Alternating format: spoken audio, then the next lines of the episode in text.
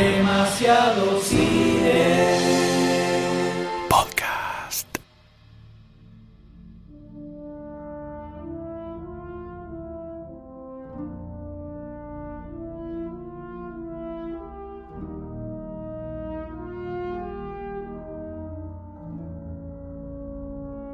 Muchos años pasaron de que se estrenó la última película de Star Trek en el cine. Pocos años pasaron de que se canceló la última serie de Star Trek. Ahora JJ traía de vuelta la franquicia ayornada al siglo XXI.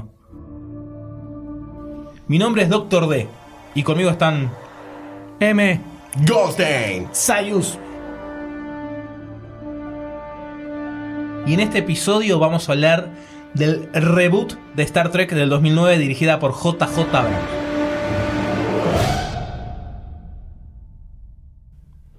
¡Muerto! Muerto. Enterrado. Sí. Y en estado de, de casi putrefacción Por supuesto. se encontraba el universo de Star Trek Obvio. allá por el año 2007 más Qué o olor, menos. qué olor que tiene.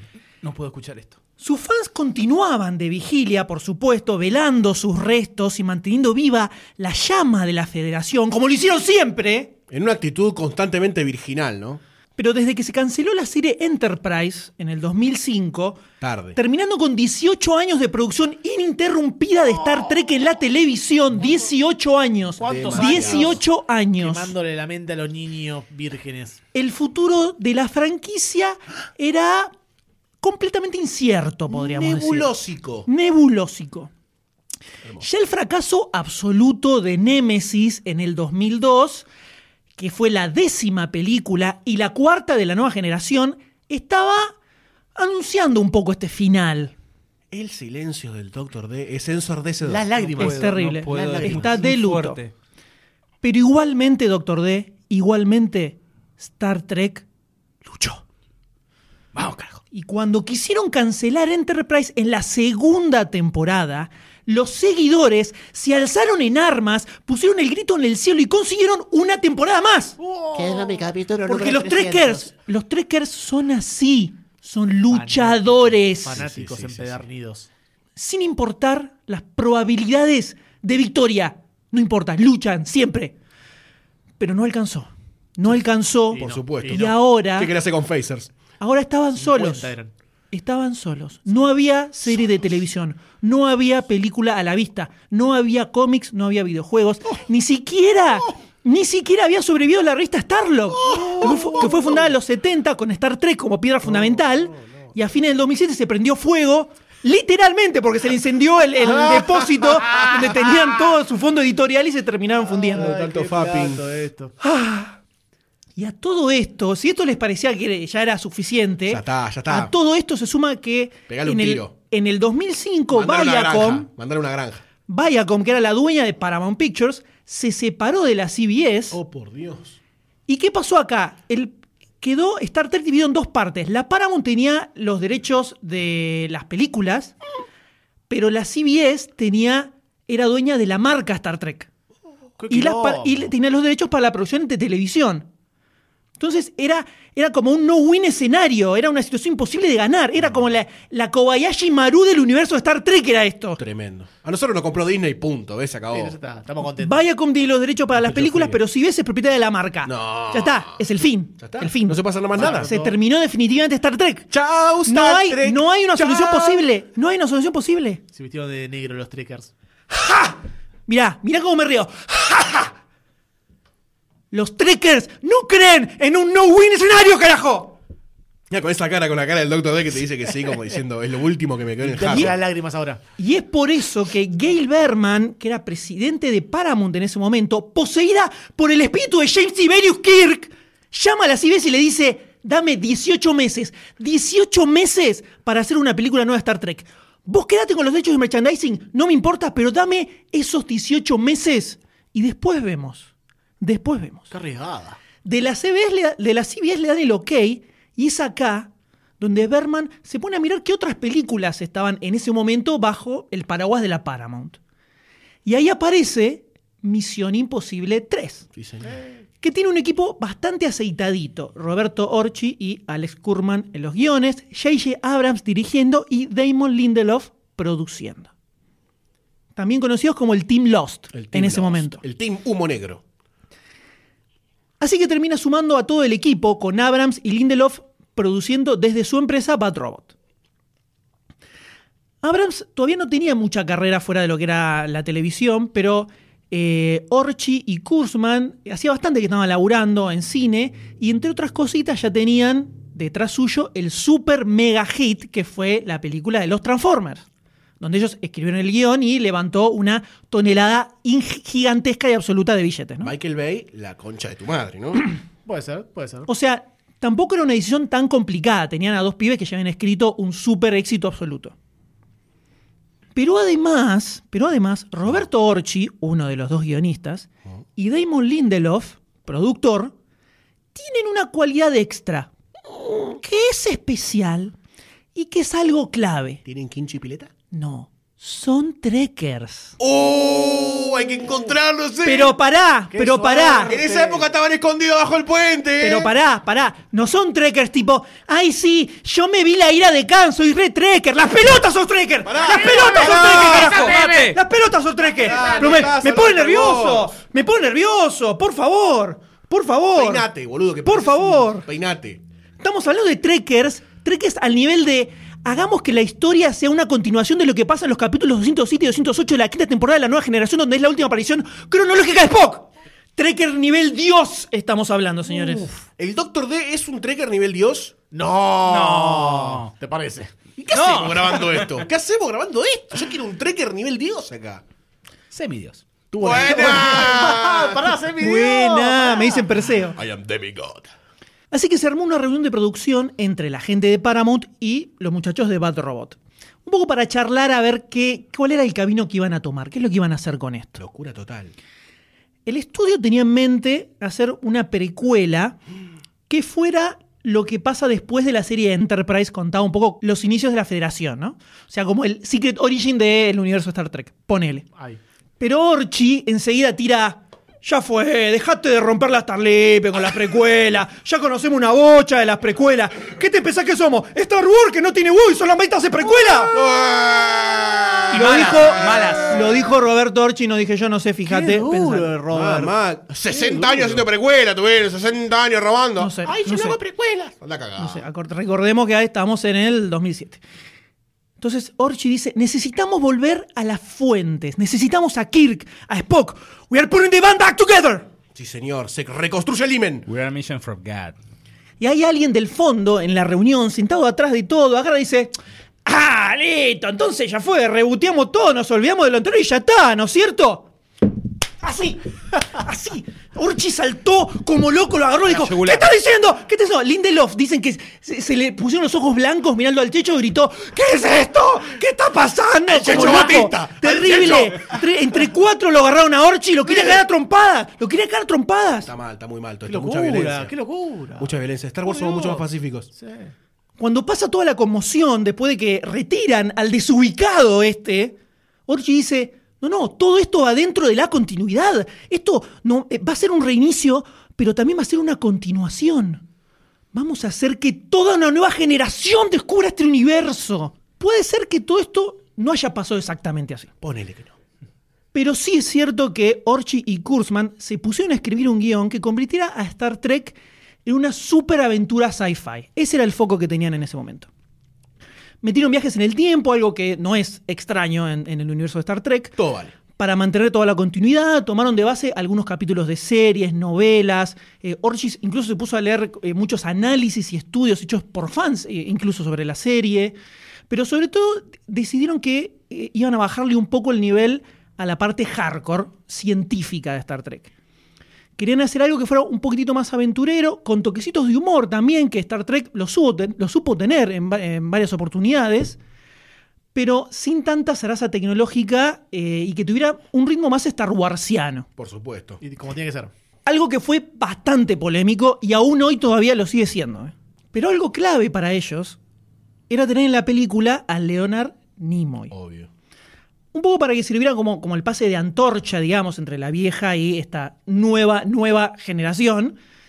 A tal punto que cuando lo van a buscar a Nimoy le dicen, mira, si el guion no te gusta, lo cambiamos todo, todo como a vos te guste, pero sí o sí tenés que estar en la película. No podemos hacer esta película si vos no estás. ¿A Nimoy que no quería ser Spock nunca más? ¿A ese Nimoy? Ah, ese Nimoy. Ah, está listo. La mujer de Nimoy dice que el tipo al principio dudaba un poco, ¿viste? Porque no tenía ganas justamente de, de volver a Spock. Pero después leyó el guion, le gustó mucho, se sintió como, como muy emocionado, entonces eh, decidió que iba a volver a encarnar el papel. El Gineo seguramente no tiene nada que Hace, ver. hace un poquito de fanservice, Nimoy, dale. Ahora, todo esto está muy lindo, somos todos amigos, todo bien. Pero acá lo principal, lo más difícil de todo, era reemplazar a los actores icónicos que habían encarnado la tripulación durante toda su historia de la serie original. Si fallaban ahí, si no funcionaba ese casting, todo se iba a derrumbar estrepitosamente. ¿Cómo lo habrán resuelto?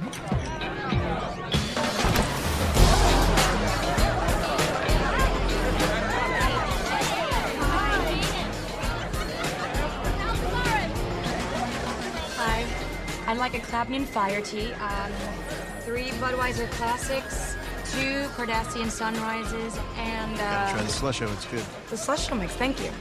It's a lot of drinks for one woman. And a shot of Jack, straight up. Make that two or shots on me. Her shot's on her. Thanks, but no thanks. Don't you at least want to know my name before you completely reject me? I'm fine without it. You are fine without it. It's Jim, Jim Kirk. If you don't tell me your name, I'm gonna have to make one up. It's Ahura. Uhura? No way. That's the name I was gonna make up for you. Uhura what? Just Ahura. They don't have last names in your world? Ahura is my last name. Well, they don't have uh, first names in your world? Pero ¿cómo reemplazar a un cast icónico, legendario, como William Shatner, Leonard Nimoy, George Takei, Walter Koenig, James Doohan? ¿Cómo? ¿Cómo? Y hubo que hacer un nuevo recast, ¿sí? Y bueno, a ver, empezaron a aparecer un tal, un pibito, un Chris Pine que venía a hacer de peliculitas así de adolescentes con Lindsay Lohan. Agarró, hizo una audición, la cual no estuvo muy buena, que por suerte no lo vio Juan José Abraham, JJ Juanjo, le vamos a decir. No estuvo muy bueno, pero finalmente quedó para el cast, que mirá cómo, cómo el tipo respeta a las leyendas, respeta a la historia. Cuando quedó, cuando quedó seleccionado para interpretar al Capitán Kirk, le escribió una carta a William Shatner pidiendo la autorización, diciendo, Eh, Bill, Bill, ¿puedo, ¿puedo ser como vos? ¿Puedo medio- ser vos? Medio Eh, chupamedia, ¿Pero ¿eh? qué pasa si le decía que no? ¿Es verdad que Shatner le contestó, no, ni en pedo, si lo haces voy y te cago a trompadas y por eso no está en la película William Shatner? Dicen, dicen, porque viste, William Shatner es medio así como celosito, que sí, que no, que Enfermito. quiero. Borrachín, medio borrachín también, ¿no? Le da, le da el, Le al da, codo, sí. le empina el codo. Después, ¿qué hacemos con. ¿Cómo, cómo reemplazamos a Leonard Nimoy? Ese ¡Imposible! Eso es difícil, eso es difícil. Cancelame esta película, no se puede hacer. Y no se hizo. Así es como terminó 2000. ¿Cómo reemplazar a, a Leonard Nimoy? JJ tenía a uno en la mente. ¿Quién? A Zachary Quinto. ¿Quién es ¡Lo Zachary Quinto? reconozco! Que venía de ser a Sylar en la serie Héroes. Gran personaje luego de Nathan Petrelli. Tenía un, un parentesco así, porque era medio frío, medio calculador. Era, sí, sí, era sí, medio loquito sí. como Nimoy. Sí, sí. Y te acercaba el dedo hacia la frente y te hacía. Te cortaba la Se tapa de abría la mano. Esa mirada. Rarísimo el poder de Sylar igual, ¿eh? Era un Clockmaster. Zacarías Quinto quedó para interpretar al señor Spock en esta nueva generación.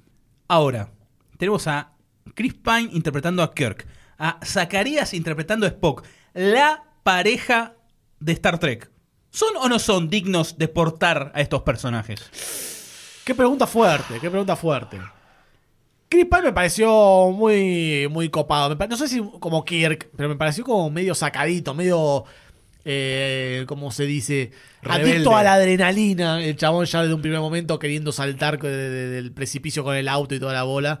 Me pareció como medio sacado. No sé si tanto como Kirk, no sé cómo, cómo era Kirk en sus primeros momentos. Usted me puede. Era así valentoso, ponía Pero el tan pecho loco, a las tan balas, demente, todo. tan sano. No, tan loco no estaba. Acá Chris Pine tomó un poco de el Kirk de la serie de los 60, tomó un poco de Han Solo, tomó un poco de Indiana Jones, hizo como una mezcla de personajes para sacar a este Kirk. Convengamos que este Kirk es un Kirk, perdón, voy a decir Kirk, toda la mayor cantidad de veces posible. Este Kirk es como una beta diferente, no es un Kirk de una realidad, Kirk, perdón, de una realidad alternativa, porque muere el padre arrancando la película Exacto. eh, y le da otros tintes al Kirk. O sea, tiene que tener ciertas cosas de la personalidad de la- del viejo Star Trek, pero le- el tipo le puso otra impronta como es la de, en la primera escena, destruirle el auto al padrastro. Y sí, no tiene el papito, no tiene el papito, entonces ahí empieza todo el problema de niño. Es verdad, es verdad. Así que me parece que desde la construcción, ya en, los pri- en las primeras escenas, como un tipo, como dijo Sayus, medio rebeldón, pero que en esta nueva realidad alternativa le, le ponen algunos tintes medios de chabón con problemas de que el padre fue un héroe y, se- y no lo pudo ver nunca, está bueno. A mí lo que me pasa viendo al, al Kirk de, de Chris Pine es Muy que... bien, muy bien la pronunciación de Kirk. Kirk. Aprendí de Goldstein. Es que no sé si, si, si lo veo tan, eh, tan fiel al personaje de Kirk, pero lo veo como Ray Shatner. O sea, Sí. si Ah, tengo que sí, imaginar. William Shatner de joven, me lo imagino así, volteándose todas las minas, cagándose tropadas con todos. Entonces lo veo y más que ver a Kirk, digo, este Shatner, veo al- eh, es como el reboot de Shatner, ¿entendés? Bueno, Chris Pine se estudió los movimientos de, de Shatner para hacer algún gestito que lo veía en el cine en su momento, en el 2009, y dije- le dije, creo que te lo dije a vos o a, a Barcini, es, es tal cual, el, el gestito al, al moverse en la silla, algún movimiento de cabeza, el, el tipo se lo estudió posta a William Shatner. Creo que también eso lo hicieron todos un poco, eh, de, de ver ciertos gestos y ciertas actitudes que tenían los personajes que aquí estaban representando antes. Pero muy bien Chris Pine, muy bien Chris Pine, ¿eh? Y Bien, hubo, sí, sí. hubo algo, ya que estamos empezando a hablar del cast, que es algo que más adelante vamos a comentar, pero desde la parte del departamento de producción de diseño, de diseño visual y de las artes y los conceptos, veían los casting también, porque J.J. Abrams decía que tenían que buscar personajes que físicamente de alguna forma se asemejaran lo máximo posible a los personajes de la Star Trek vieja. Hubo una intención de buscar personajes que fuesen similares, no solamente en la actuación, sino también en la composición física. Un detalle que me parece importante, ¿no? Y sí, no te a y es negro. clave. Sí, clave, Clave. clave. Y Zachary Quinto como Spock está genial, es, es Spock joven, es el Spock de esta generación. Sí. A lo mejor el Kirk se puede poner otro en su lugar. Se había rumoreado en su momento a Matt Damon. ¿Qué dijimos? ¡Epa! ¡Eh! Matt Matt, Matt Damon! Damon. eh, Matt Damon, Pero Matt está Damon. como medio formadito Matt Damon para hacer... En ese momento no. En ese momento no. Estaba más, más facucho. Y se, se había rumoreado tanto que el mismo Matt Damon llamó a JJ y dijo: Che, esto es posta, ¿vos me querés para, para ser el Capitán Kirk? No, es un rumor, gordo. Ah, para Kirk, sí, para Kirk, sí. No, sos muy viejo. Ya Sí, sos viejo, ya estaba es una grande. tripulación joven, así que fue descartado, ni, ni estuvo en la lista, pero ya quedó descartado Matt Damon, que de joven hubiera quedado, para mí, hasta, hasta que lo vi a Chris Pine, quedaba muy bien. El- Ese- el- lo veía muy serio igual, eh, lo veía muy pero serio. el- ojo que el Joey de Friends en la primera temporada tiene un aire muy kirkiano. Salvo de que es morocho, ¿no? ok, cerrá a el Goldstein micrófono con eso. Goldstein. Muy raro. Ghost. Pero el Spock es genial. Spock muy bien. Sí, creo que era mucho más importante un buen Spock que un buen Kirk. Eh, por la. Fisionomía. Sí, por el, el, eh, el la iconicidad del personaje, digamos. Digamos que Kirk es un chabón, medio bueno, el capitán, así, mujeriego, que la tiene clara, qué sé yo, ok. Pero Spock es como Es el muy específico Sí. como personaje. Además Spock es súper reconocible eh, para, para fanáticos y para no fanáticos. Es lo O sea, que Darth Vader, es lo que Darth Vader es a Star Wars. Estamos hablando en serio, Goldstein, en serio. Estamos hablando en serio. ¿Estamos hablando de Star, ¿En serio? Star Wars? Star Trek. Star Trek. Y está bueno este Spock que tiene como un poco más a flor de piel el componente humano, digamos, ¿no? De su sangre. Que no estaba en la serie original. La serie original era más lógico, más el lado vulcano. Entonces eh, eh, le, le insertaron como esta dualidad, como que está todo el tiempo luchando por un lado o para el otro, eh, que para lo que es el personaje en la película me pareció alucinante. ¿Y en la serie original lo adquiere eh, por la relación de Kirk o eh, también lo tiene por la madre, el lado humano? ¿O es puramente vulcano? No, en la serie original es mitad humano y mitad de vulcano. Eso Lo sí, mismo, sí, eso tal cual, sí, sí, es- sí. sí. Pero la personalidad es así. Es más fría. Es más fría. Más como el padre, como lo vemos al padre acá en la película. A Sarek, claro. Se va ablandando con la relación de amistad con Kirk a lo largo de a lo la largo de los años hay como igual en la película del 79 la primera es como que está más frío porque hubo como un distanciami- distanciamiento y está como más fría la relación entre los dos pero ahí está ese eh, que hace Esa, guachín esa manoseada, ese de bulto, sí.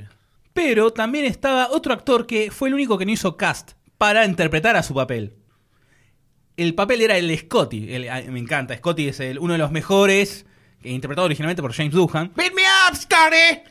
que eh, en este caso está interpretado por Simon Pegg, ¿Mm? que el tipo es inglés, no, no le salía el acento escocés que tenía Scotty, y empezó su mujer a decirle, bueno, el acento es así, asá. La mujer- la mujer es escocesa. escocesa, pero escocesa, no me acuerdo el nombre del pueblo, pero escocesa del este. Y Scotty era escocés del oeste. Oh. Y tienen distinto acento. que tienen esos cordobeses. No, bueno, pero es como que te digan, mira, el personaje es cordobés y vos lo hacés como si fuera chileno. Pero tenés tiene cordobés este, cordobés del oeste, tiene que vamos, y escoceses. Entonces agarró, la mujer le dio unos tips y en, en el set de filmación había un asistente de filmación que era escocés posta de donde era Scotty. Y el tipo, antes de filmar, decía, bueno, voy a decir tal cosa así, ¿está bien? Y le tiraba el diálogo, no decía, no. El tipo lo corregía para decir bien el acento y después se le pegó y ya, ya, ya lo sacó. Acabo de entender que Scotty viene porque es de Escocia. Obvio. Igual el, el personaje se llamaba James Scott. Ah, entonces no era por eso. No. Qué gran personaje el de Simon Pegg.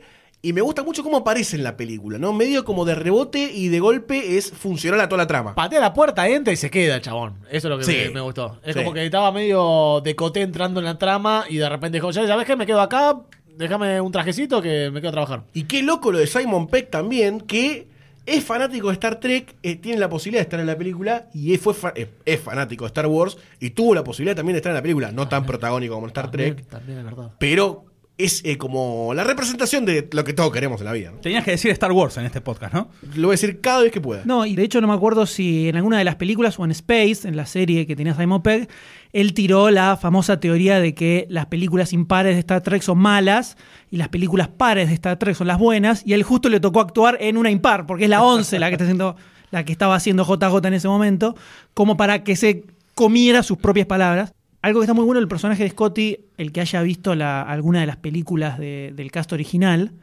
eh, funciona muy bien como Scotty Year One lo que vemos en, en- en esta película, porque el- vamos a ver todo el tema de los avances tecnológicos que el tipo tenía, que se van viendo un poco en las distintas películas, o cuando en la 4 creo que es cuando viajan al pasado, eh, que el chabón cómo se relaciona con la tecnología, de repente verlo acá haciendo esas cosas locas, eh, le da como un, un water twist muy, muy piola al, personaje. Me comó muchísimo este Scotty.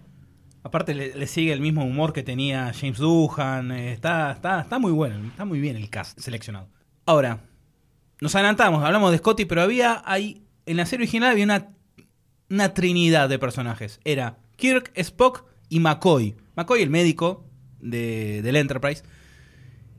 Y acá está interpretado por otro fanático de la serie, que de chico lo veía la serie con el padre en Dinamarca. Y cuando quedó seleccionado para interpretar al Dr. McCoy, agarró, se compró todas, toda la- la- todas las temporadas de la serie original, tres. Y se puso con el hijo, como siguiendo esa tradición, y se puso a ver todas las, todos los capítulos con el pibe. Qué linda historia. El tipo es Carl Urban, que lo tienen del Señor de los Anillos o después de Juez Dredd y otras películas. Gran actor, yo creo que underrated. Yo. Sí, tampoco pegó de, eh, eh, en la época en la que salió No. Star Trek, parecía como, uh, la rompe, la rompe, y Se pinchó. se pinchó, sí, se pinchó. Igual el papel que tiene acá, a mí es como uno de los que más me gustan. Es brillante. Genial, lo tal brillante. cual. Eh, No sé si lo saca tal cual, pero yo obviamente no sigo la saga de Star Trek, pero ni en pedo. Y, y la verdad que el personaje este es uno de los más entretenidos casi en toda la faceta, porque por lo general con los diálogos que le dieron sale, de lo sale siempre de lo particular. Nunca te esperas el diálogo que le va a tirar. Cuando lo caga pedo a Spock, cuando a Kirk le dice está bien que te hayan dejado en el planeta, sos un boludo. Todo ese tipo de cosas me parece que le dan como unos tintes argentinísimos al chabón en cierto punto. Entonces me, me lo vende muy bien. Sí, me hubiera gustado también que tenga más participación en la segunda mitad de la película. La primera mitad de la película está como muy con pinche con Kirk y después es como que se deja de lado para eh, acentuar el, el vínculo entre Kirk y Spock. Pero me gustó más eso, pero me gustó mucho el personaje. Sí, creo que eh, es en el que más noto, por lo menos, eh, elementos del personaje original eh, de la serie. O sea, la forma en la que habla, bueno, tiene, McCoy tiene un montón de taglines como solo soy un médico, solo soy un doctor, eh, no soy tal cosa, eh, que las Soy repite. médico, no científico. Claro, las repite, las repite bastante, pero hay algo en. eh, por más que Urban dice que no, no buscó copiar tampoco al personaje, sino que trató de ponerlo de él, tiene ciertos gestos que parece que fuera la versión joven de- del actor que interpretaba De a McCoy. Eh, impresionante. Cuando, ya cuando se encuentran, eh, cuando se encuentran en el, bueno. en el lanzadera, que van a, que van a salir, que se sienta el tipo, cómo le habla y cuando le dice eh, nada, más me todo". dejó los huesos, ahí Ya me está, ya está. compré a full, compré a full. Ese personaje que tiene personalidad ya de, con decirte dos cosas, porque pone cara, pone acentuación en las palabras, ya te vende el personaje con decirte dos palabras. Sí, y, to- y, y toda la primera parte de la película, eh, toda la primera parte de la película está todo el tiempo atrás de Kirk, con el tema de la, la enfermedad, y que lo sube a la nave, que van corriendo por todos lados y lo sigue todo el tiempo. Eh, gran, gran, gran personaje. Tenemos a John Cho interpretando a Zulu. Que esta versión de, de Zulu es distinta a la original, ya que el Zulu de la serie de los 60 era japonés. Y este Zulu es coreano. Ah, y vos sabés identificarlos. Sí, Chicos, son amarillos, es lo mismo. obvio. La diferencia también es que cuando George Takei, el Zulu original, interpretó el papel, tenía 29 años. Y esta versión más joven, del 2009, el actor tenía 36. Bueno, pequeñeces. No me voló la cabeza este actor como, como sí con, eh, con Scotty, con McCoy. No, me- no me voló la cabeza. Pero no, me- no está mal, no está mal para el personaje. Estaba seleccionado otro, que no me acuerdo el nombre. Jackie Chan. No. Que era uno de los dos chinitos de héroes. No me acuerdo cuál ah, es. sí, Giro. Giro. No, el otro. No, el otro, el flaquito. Flaquito. No, me- ni idea el No nombre. me suena que. Pero el productor de héroes dijo: No, no, no, no, ya te me llevaste a uno, no te vas a llevar. Igual iba a durar re poco, héroes. Convengamos que Zulu no es un personaje, a mí por lo menos, en la ya de la serie original, de las películas del cast original, no es un personaje que me moviera ni un pelo. ¿eh? Siempre me pareció como el, el menos, el que menos chiste tenía de todos. El último orejón del tarro. No, el último del Juan el Tarro es otro personaje que el cual ya lo veremos en un ratito. A mí me gustó que por lo menos este Zulu tiene un poco más de acción. El tipo hace esgrima, sale un poco más badass en ese sentido. Que el Zulu original lo único que hacía era estar ahí apretando los botoncitos, no hacía nada. no- Bueno, uno de los capítulos por excelencia de Zulu, de la serie original, no me acuerdo ahora el nombre, hay un virus en el Enterprise al cual se le suben los humos a todos, y Zulu aparece de la nada en un pasillo todo alocado haciendo esgrima, con un florete. Esgrima, como el sol, florete es la espadita del zorro, por así por decir. supuesto. Haciendo esgrima, porque el esgrimista, bla, bla, bla. Acá, en esta versión, el tipo dice, yo sé esgrima, y saca una katana de atrás. O sea, es como, bueno, tratando de buscar Eh, el guiño. ta- pero- perdóname. Tampoco, tampoco voy a pegarle a nadie Sí. con una espada de, Claro. de grima. Sí. Pero, discúlpame, pero cuando el momento en el que pela la Sí, espada es retráctil increíble. Está muy bien. Es sí. muy bueno. Es muy bueno. Es muy buena. Si no, el, el florete lo sacaban, viste, con la antena del auto. De adentro, trac, trac, trac.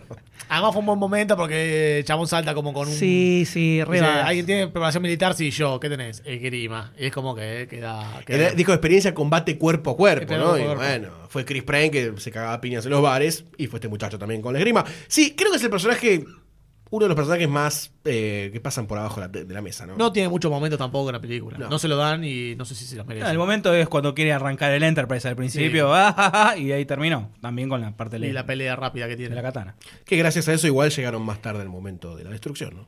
Después tenemos a Chekhov, Pavel Andreevich Chekhov, un ruso interpretado en esta ocasión por Anton Yelchin, que falleció hace pocos días a causa de un accidente casero. En la serie original era interpretado por Walter Koenig, que en la primera temporada no existía el personaje, no estaba, que eso después dio a un error en Star Trek 2, La ira de Khan. Un error de continuidad. Cosas que a los trekkers nada más le importan. ¿Por qué nació este personaje? Así, tenía un flequillito, así loquito. Estaban buscando que en los 60 la audiencia juvenil se, se enganche con la serie, las chicas. En, ese momento estaba la serie Los Monkeys, de Monkeys, una banda, una banda beat que tocaba, tiene el pirito largo y tenía el flequillo como Chekhov. Entonces copiaron ese, ese peinado para, bueno, traer la, la juventud.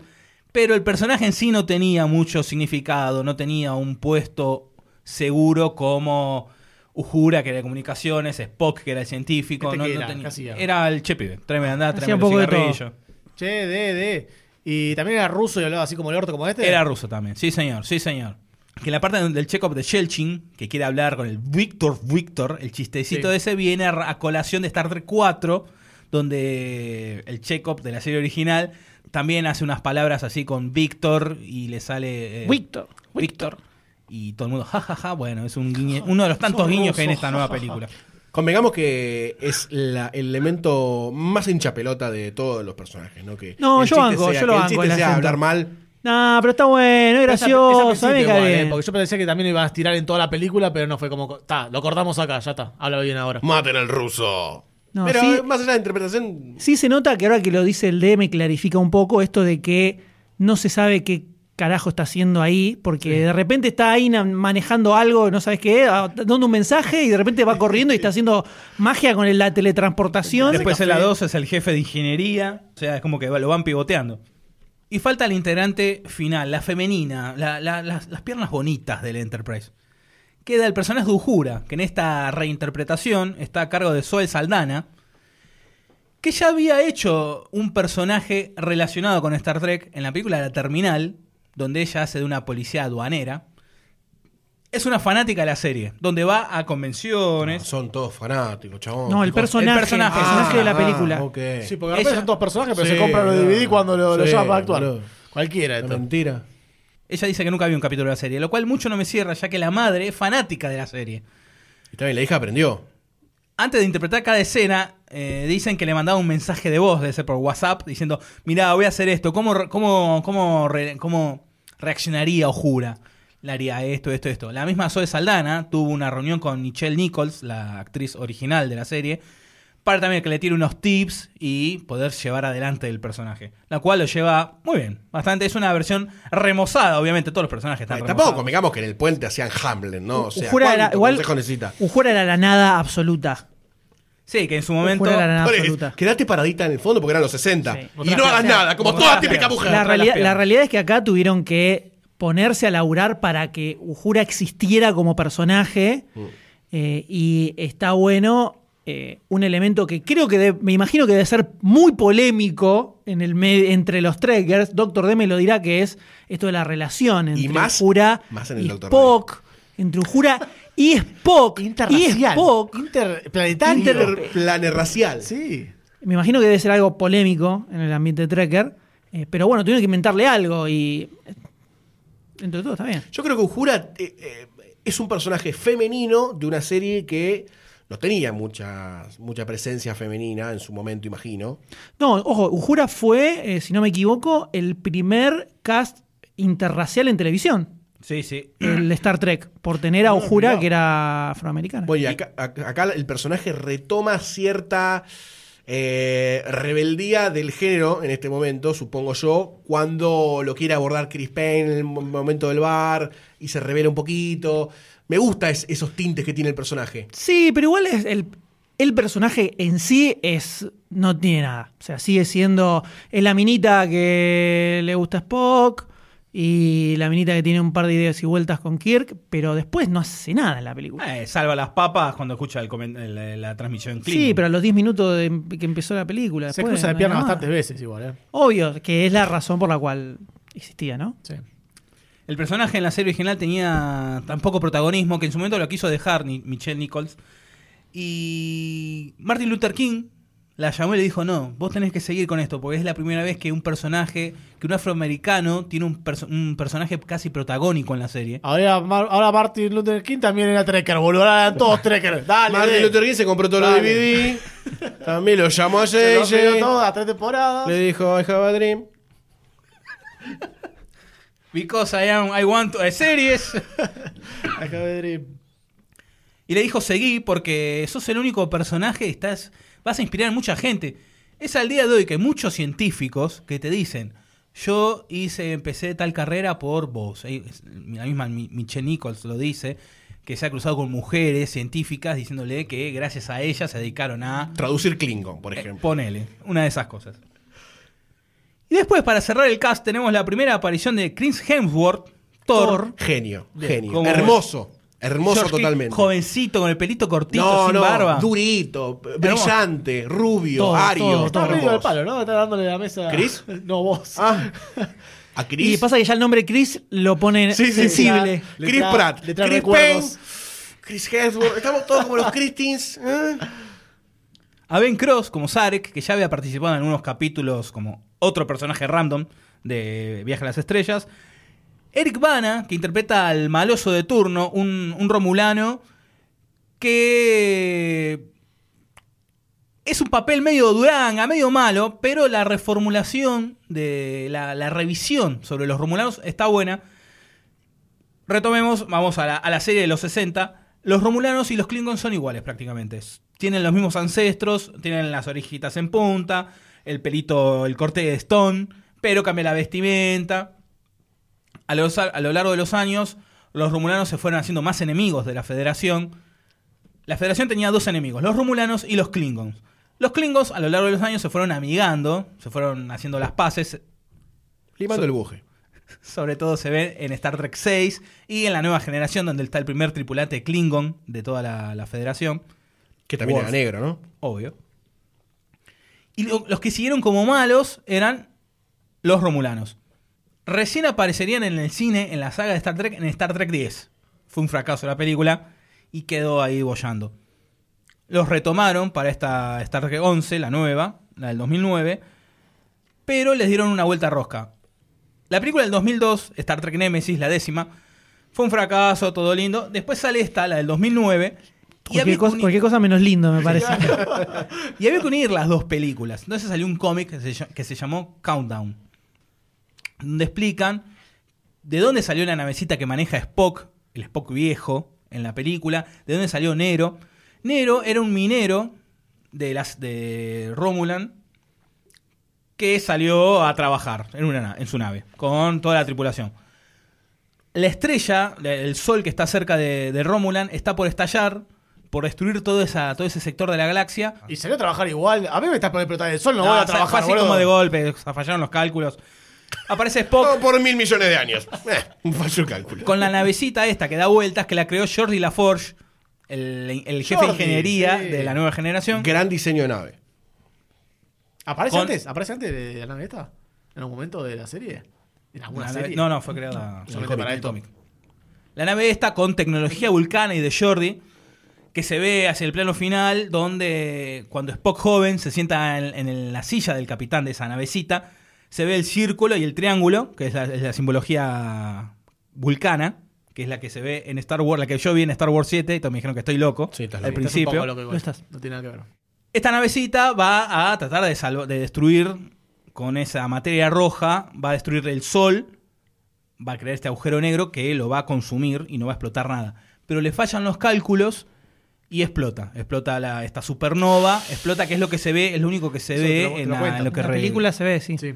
Nero, a raíz de eso, como dicen en la película, se vuelve loco y le echa la culpa a- al Spock viejo.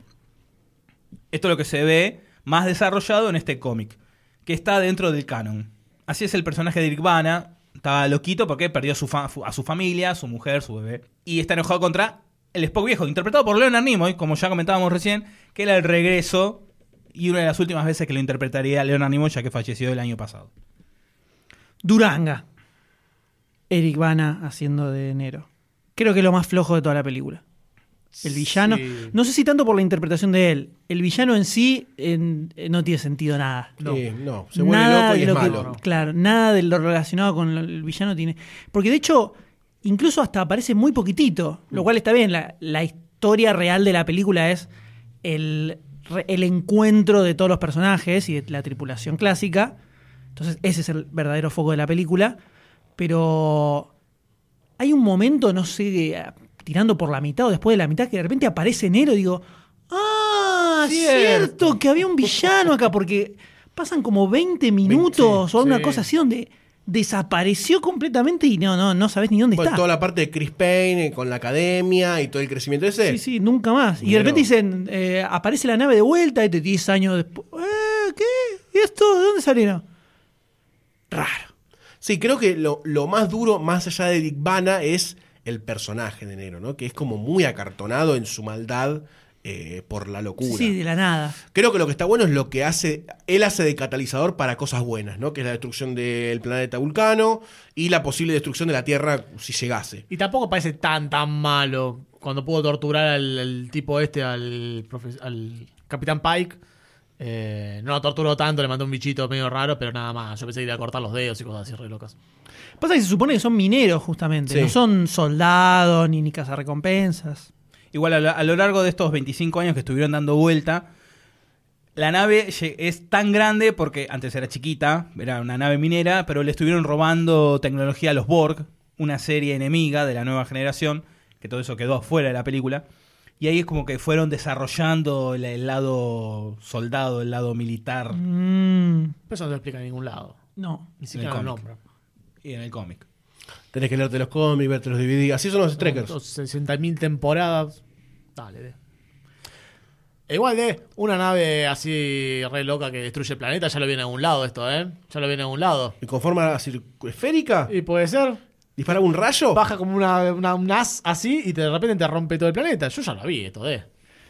Qué loco que, bueno, por lo menos en Star Trek le cambian la forma, por lo menos, ¿no? Mirá cómo saltó el otro. Por lo Mirá menos cómo le saltó cambian el la otro. forma, es ¿no? veleta, es veleta. Digo nada más, no Oh. sé. Pensalo. Fanático por todos lados ahí de repente, ¿eh? Y todos se tiene compran que los ver. DVDs. es redondo. ¿De qué otra forma lo podemos hacer? Eh, redondo. Más Ah, redondo. Más bueno, grande. Dale. Planeta. Que sea un planeta. Y después me olvidé de Bruce Greenwood interpreta al Capitán Pike, que en el primer capítulo piloto de la serie en el 64 fue interpretado por Jeffrey Hunter, que interpretó a Jesús en Rey de Reyes. El capítulo piloto fue rechazado por la NBC y le dijeron a Gene Roddenberry, el creador de toda la saga, hacete un segundo capítulo no tan, tan cerebral y con más acción. O sea, en el primer piloto, el capitán de la Enterprise o de la nave era Pike, no era Christopher Kirk. Pike. Interpretado por Jeffrey Hunter. En el segundo piloto está William Shatner interpretando al Capitán Kirk. El personaje de, de- Pike quedó de lado hasta que aparece en algún capítulo de la primera temporada, interpretado por otro actor completamente deforme y pone en escenas de este capítulo piloto. Esa fue la única vez que se vio a este personaje hasta que lo retoman, obviamente ahora, con Bruce Greenwood como eh, Christopher. Pero eh, había aparecido en silla de ruedas, ¿no? Es, es- es ese mismo, todo deforme, Ah, en la silla de rueda. Y al crear esta nueva línea de tiempo, al ser el Enterprise nuevo, está dejando de lado al primer capitán del Enterprise de la serie original, que era, no me acuerdo el nombre, April se llamaba. Kirk vendría a ser el tercer capitán del Enterprise. Ah, mirá. You know, I couldn't believe it when the bartender told me who you are. My Captain Pike. Your father's son. For my dissertation, I was assigned the USS Kelvin. Something I admired about your dad. He didn't believe in no-win scenarios. Sure learned his lesson. Well, it depends on how you define winning. You're here, aren't you? Thanks.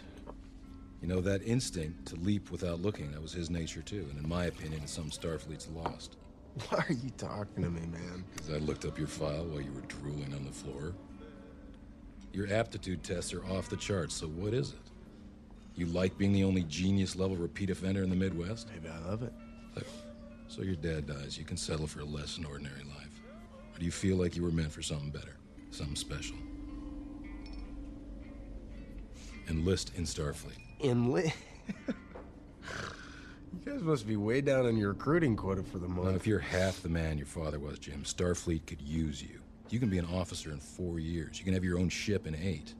Muy bien, entonces ya tenemos los elementos sueltos hasta ahora, desperdigados por ahí, que juntos los rejuntamos, revolvemos y debería poder salir una película. Tenemos el guion, tenemos a los protagonistas, pero detrás de este renacimiento Star Trekiano había algo muy importante que era el aspecto visual que iba a tener todo. Porque estamos hablando de una serie que arrancó en los 60 que estuvo décadas con material visual apareciendo en películas y en series. Entonces, lo que es la representación de la tecnología fue mutando y modificándose mucho. Entonces, y había un trabajo de ayornamiento tecnológico para mantener la para mantener la esencia, pero a su vez modernizarlo, y también de aspecto visual.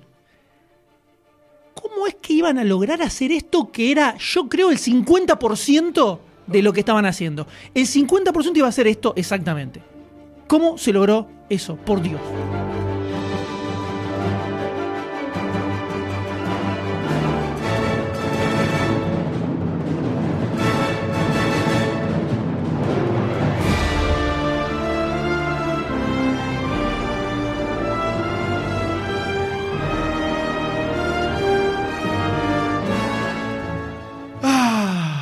Star, eh, Star Trek. Perdón, eso es la costumbre, doctor. Ah, voy de nuevo. No importa, se edita. Ah, Star Trek, Star Trek. El espacio. La última frontera, doctor. La última. Eh, el lugar en donde nadie puede oírte gritar. Ay, estoy en otra película. Otra vez, perdón. Ahora sí, vamos, vámonos. Star Trek. Me, me cuesta mucho, me cuesta mucho hablar de Star Trek. Es difícil. Pero debo reconocer que esta faceta, ver todo sobre esta faceta, me hizo ser un poquito trekker. Sos parte de los conversos de J.J. Abrams. Soy parte de los conversos. Esto está Soy- quedando grabado, ¿no? Soy parte de los conversos. Va- vamos. Si hay algo que está bien hecho acá, loco, son los efectos especiales, el arte en general y el diseño de todo. Todo está pensado. Es increíble, hasta los tornillos pensaron en este lugar. Yo veo que el Doctor D está como empezando a levantar, a levantar la pasión el- y el amor. Pero vamos a preguntarnos un poquitito, para poder charlar, ¿no? ¿Por qué? ¿Por qué es tan importante? Antes de hablar de todo lo que traje, sobre todo lo de Star Trek, que me costó mucho hacerlo, quiero, o estaría bueno, eh, rescatar un poco qué y por qué está todo tan bien logrado. Star Trek cuenta una historia, sin vueltas, sin vueltas. Y todos podríamos pensar, eh, antes de que se estrenara, que los efectos iban a ser bastante más protagonistas de lo que en realidad fueron, ¿no? Superando lo que era la historia. Pero mi amigo de Fútbol 5, J.J. Abrams, es muy inteligente como para caer en este tipo de problemas menemistas, ¿no? El chabón sabe. Sí, sabe. sabe, sabe.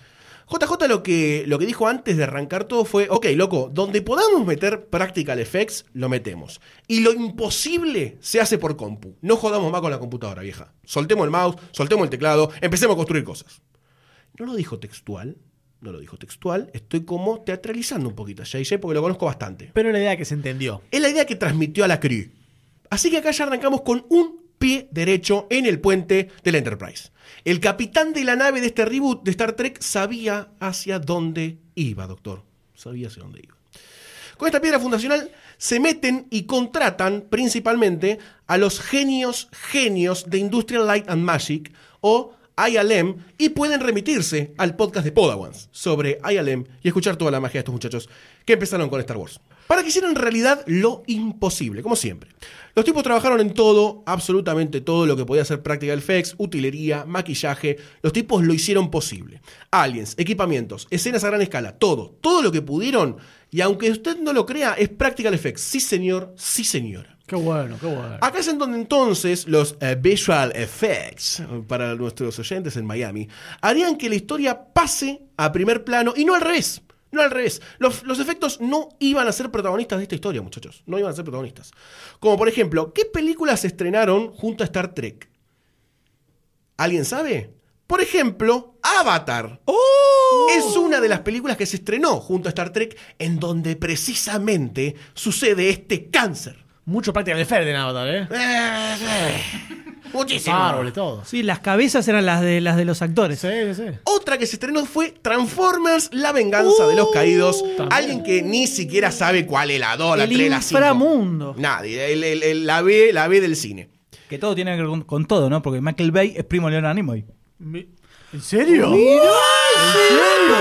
y Leonard Nimoy hizo una voz de, las, de la película animada del 86 de Transformers y después apareció en otra de las películas estas de la era moderna de Transformers. Si no me equivoco, es el que aparece Leonard Nimoy haciendo la voz del el bigotudo que se enfrenta a Optimus Prime, que tiene una voz. Es el Sí, Prime. era el malo, Sí, era se era- transforma en malo al Sí. final. Y de ahí el guiño que el Spock de esta película se llama Spock Prime.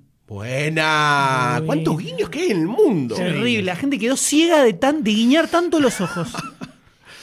Pero bueno, la idea de esas películas principalmente era, era lo gráfico. Vamos, vamos, vamos a ser sinceros. Vamos a ser La sinceros. visual, la visual. Pero Star Trek como contrapunto en la cartelera no lo era. No lo era. Y ahí había una luz de esperanza. Los efectos no fueron ni serían los protagonistas, sino que harían que la historia de la película el motor principal para su texto. Los efectos no fueron ni serían los protagonistas gracias a J.J. Abrams. Gracias a Dios. Gracias a J.J. Abrams, sino que haría que la historia pasara a primer plano. Y sería el- este sería el motor principal del éxito de Star Trek.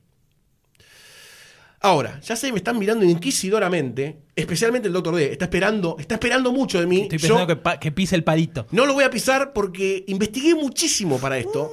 Investigué muchísimo y me puse la piel de Trekker. Me puse el traje Klingon, hablé como el orto y salí como un Trekker. Muy bien, doctor. Yo sé que esta opinión de antes podría ser subjetiva. Estoy transformado en el Doctor.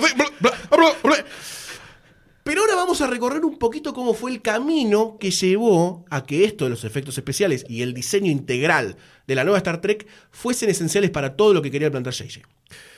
Es, a ver, hasta para mí que no vi la serie, no vi un zorongo de Star Trek, es imposible no irse a los 60 cuando te hablan de Star Trek. Es imposible. O sea, pensás en los 60, 70. En la mente te aparece un 6 y un 0. Es eh, mínimo, mínimo. El Doctor D vive en esa época, así que imagínate. ¿Cómo? ¿No está más Ilia como presidente? No, no, pensás en las mallas, en los trajes medios apretaditos con los bultos levemente marcados. Y bastante color, ¿no? Bastante color, todo muy Britpop, ay, ay, ay. O sea, ese aire medio popero que tenían esas décadas, que lo hacían muy moderno, pero creíble para la época, para las décadas del 60. Medio 90 también entonces. Sí. Tenían también algo de Bright Future. Nunca fue algo del universo gastado como quiso plantear nuestro queridísimo Ralph McQuarrie en Star Wars. También hay un episodio de Podawans para eso. Voy a robarme todos los trekkers que pueda. No lo escucha nadie ese podcast. Donde también se menciona Star Trek, ¿no? Por supuesto. Que siempre tuvo la saga, ¿no? Esto de Bright Future siempre lo tuvo. A lo largo de todas las series. Con un posmodernismo positivista bastante violento, pero que era ameno a la vista. Se podía dejar ver. Algo que en algunas series que vendrían más adelante más noventosas perdería, ¿no? Como para convertirse en algo más lúgubre, más trekker, ¿no? Más trekker, más oscurito. Más triste, la verdad. Más triste. Esa era la palabra, pero no quería decirla. Así que esto era Star Trek. Estas cosas que dijimos era Star Trek y esas decidieron mantenerlo, pero actualizarlo. Estamos en el nuevo siglo. Nuevas generaciones, todo cambia, todo cambia. Celulares, sexo por doquier. Así que le pegaron una lavadita de cara, así, mínimamente, ¿no? Le sacaron la mugre a Oliver Tom. Exactamente. Y para todo esto, obviamente, querían a un clásico. A Herman Zimmerman. Pero el chabón ya estaba jubilado, ¿no? ¿Qué querés? Por más de 20 años el tipo estuvo encargado de todos estos aspectos en todo Star Trek. El chabón dijo, mira, el histórico visual maker de Star Trek. Tengo los huevos llenos de Star Trek. Se jubiló, obviamente. A cualquiera le pasaría. Hasta todo cansa. Así que van a tomar un suplente que la va a romper toda. Scott Chambliss.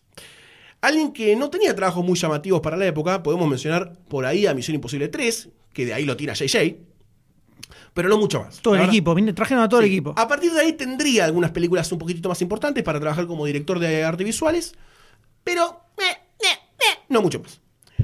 Igualmente, así se transformaría en el encargado de diseño de producción, que era un lugar bastante hot para esta tarea de revivir a Star Trek, porque como ya dijo el M, era casi 50% de la tarea de revivir a este muerto.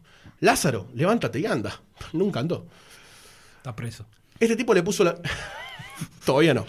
Pero le puso el pecho a las balas y salió a la galaxia, a patear las estrellas. Salió.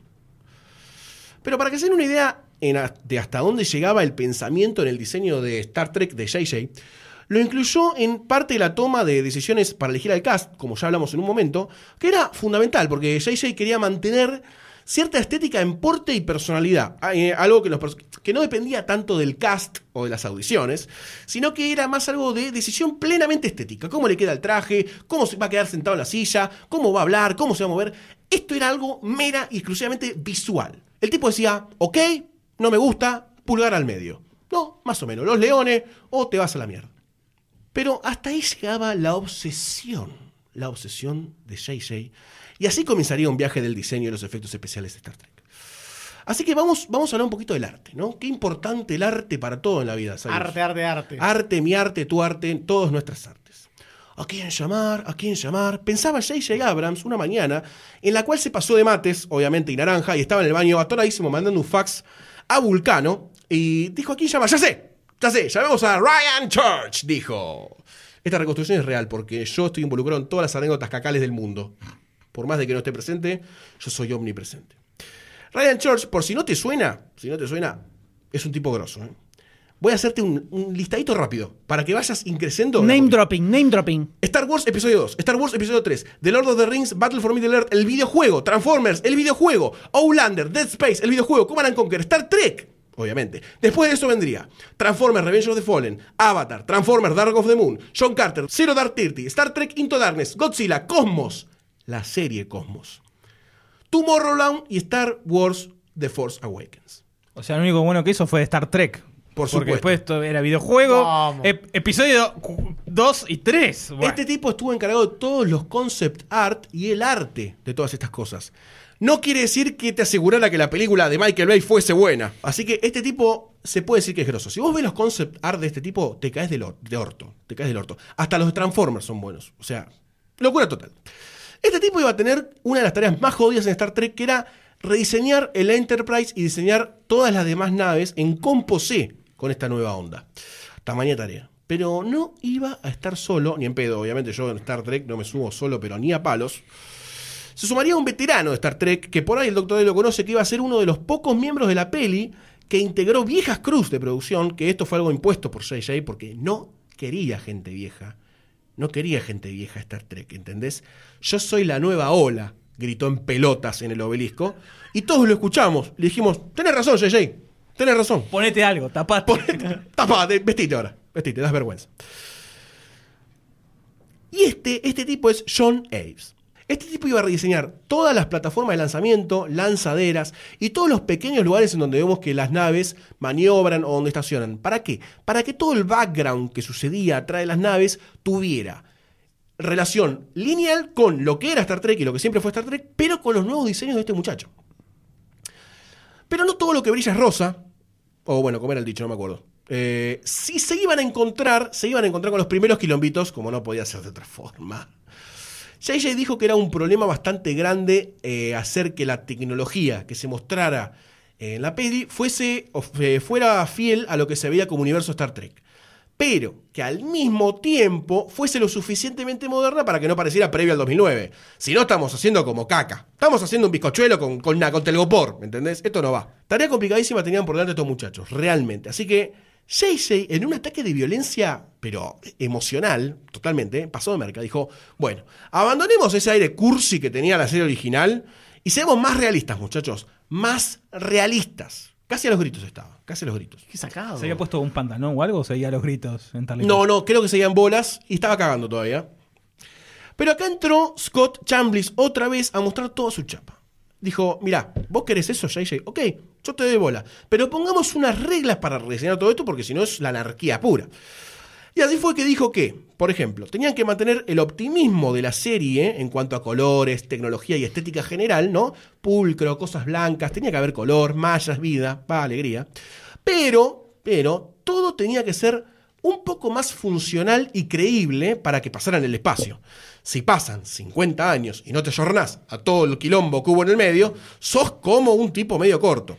Así que tuvo un ataque de genialidad y lo hizo. Hubo una fuerte y elegante visión modernista en el decorado de la década de 1960 cuando comenzó la serie de la televisión, dice Chambliss. Eso era algo que queríamos eh, para infundir en nuestro aspecto general.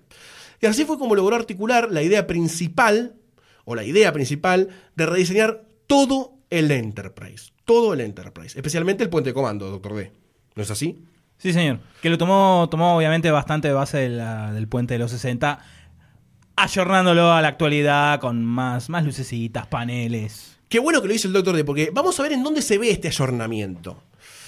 Se mantuvo el diseño original, como bien dice él, pero Chambliss agregó consolas, paneles con pantalla de vidrio, para que todo pareciera como más ocupado. Ponele, gente ahí la ves a través del vidrio, gente corriendo. Hace que trabajás. Claro, sé que trabajás, hacé de municipal. Eh, puso más luces y los colores eran mucho más brillantes y contrastables contra el blanco. Esto fue una decisión. Chicos, eh, analicé fotograma por fotograma Star Trek y me di cuenta que esto era la verdad. Todo estaba pensado entonces. Todo estaba pensado. La pantalla principal, que era también la ventana hacia el espacio, es en donde proyectaban mensajes ahora, mapas o boludeces que necesitaba Kirk para hacer que era capitán. Un bucamina, ponele. En Buscamina, ponerle claro. Va, jugamos con Buscamina todo acá. ¡Bum! Listo, la mierda del planeta. Y, por ejemplo, una boludez. Esto puede ser una boludez total, pero aporta muchísimo realismo. Se agregaron más barandas por la posibilidad de irse al carajo. Muy bien, muy bien. Algo que Star Wars no aprendió todavía, como No, no, pudimos no, ver. no para nada. Eh, este Han Solo te la puede contar esa. Pero no es lo único que hicieron en el puente. No es lo único. ¿Qué hicieron en el puente? También lo construyeron arriba de una tarima neumática. Para que las escenas que filmaran de donde había turbulencia se moviera realmente y fue Susan en el espacio. Oh, bueno. Y no como en la serie original que decían, bueno, tírense para la izquierda y todo. Derecha, izquierda, derecha, A izquierda. la derecha, todo a la derecha. Hay un GIF en internet donde agarró a alguien y trató de dejar. eh, la cámara se movía. Como si Estabilizó un- la cámara. Estabilizó la cámara, entonces vos ves como los actores se están moviendo de un lado para el otro, que cualquier cosa. Muy y gracioso, eh, Obviamente el, muy el gracioso. movimiento de cámara ayuda mucho. Pero, pero la enfermedad mental llegaría con el diseño de la nave romulana. Orgasmo visual, orgasmo visual total. Para mí, Te voy a explicar por qué. ¿Vos viste lo que es eso, M? Increíble. Es hermosa. Increíble. Pero acá se da No una tiene mucho sentido, pero No, está no, no. buenísimo. Ahora te voy a explicar todo el sentido de esta nave. Tiene un aire a la nave de. de ¿Cómo se llama? De Sarconia Galácticos, el malo, que tiene esos cosas como pulpos. Death Star. Death Star. ¿Sabes a qué me hace acordar el diseño? A lo que usaban los manos para controlar los hombres robot que le ponían en la Ah, nuca en sí, el sí, Eternauta. sí, sí, sí, pero sí, la claro. versión de Breccia, que es más así como con todos pinchos así locos, porque el que el de Solano eran. Era, eran cu- como cuchillas. Claro, eran como cuchillas. Eh, pero tiene. Agarrarse el Eternauta es la forma de la nave esta. Para mí, JJ es fan, ¿eh? fan de Ethergele. Se compró todo lo DVD del Eternauta. Pensalo, ¿eh? Pero acá se da una mezcla de genialidad, merca, Star Trek, JJ desnudo, todo loco, me pongo loco, me pongo loco, porque escuchen, escuchen todo esto.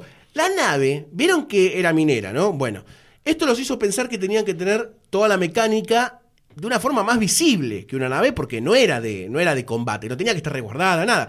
Toda la mecánica de la nave, todas las cosas que tenía que usar para la minería planetaria, estaban en el exterior, se veían. De ahí es donde viene que es bastante pornográfica y gigantesca. Pero bueno, es por eso que es tan diferente a todas las, las otras naves en mismo Star Trek. Es un quilombo. Pero si de quilombos vamos a hablar, tenemos que decir que, agárrense, y esto me toca muy de cerca a mí, me toca muy de cerca, porque Chamblis se vio influenciado por el genio mundial de la arquitectura, Antonio Gaudí.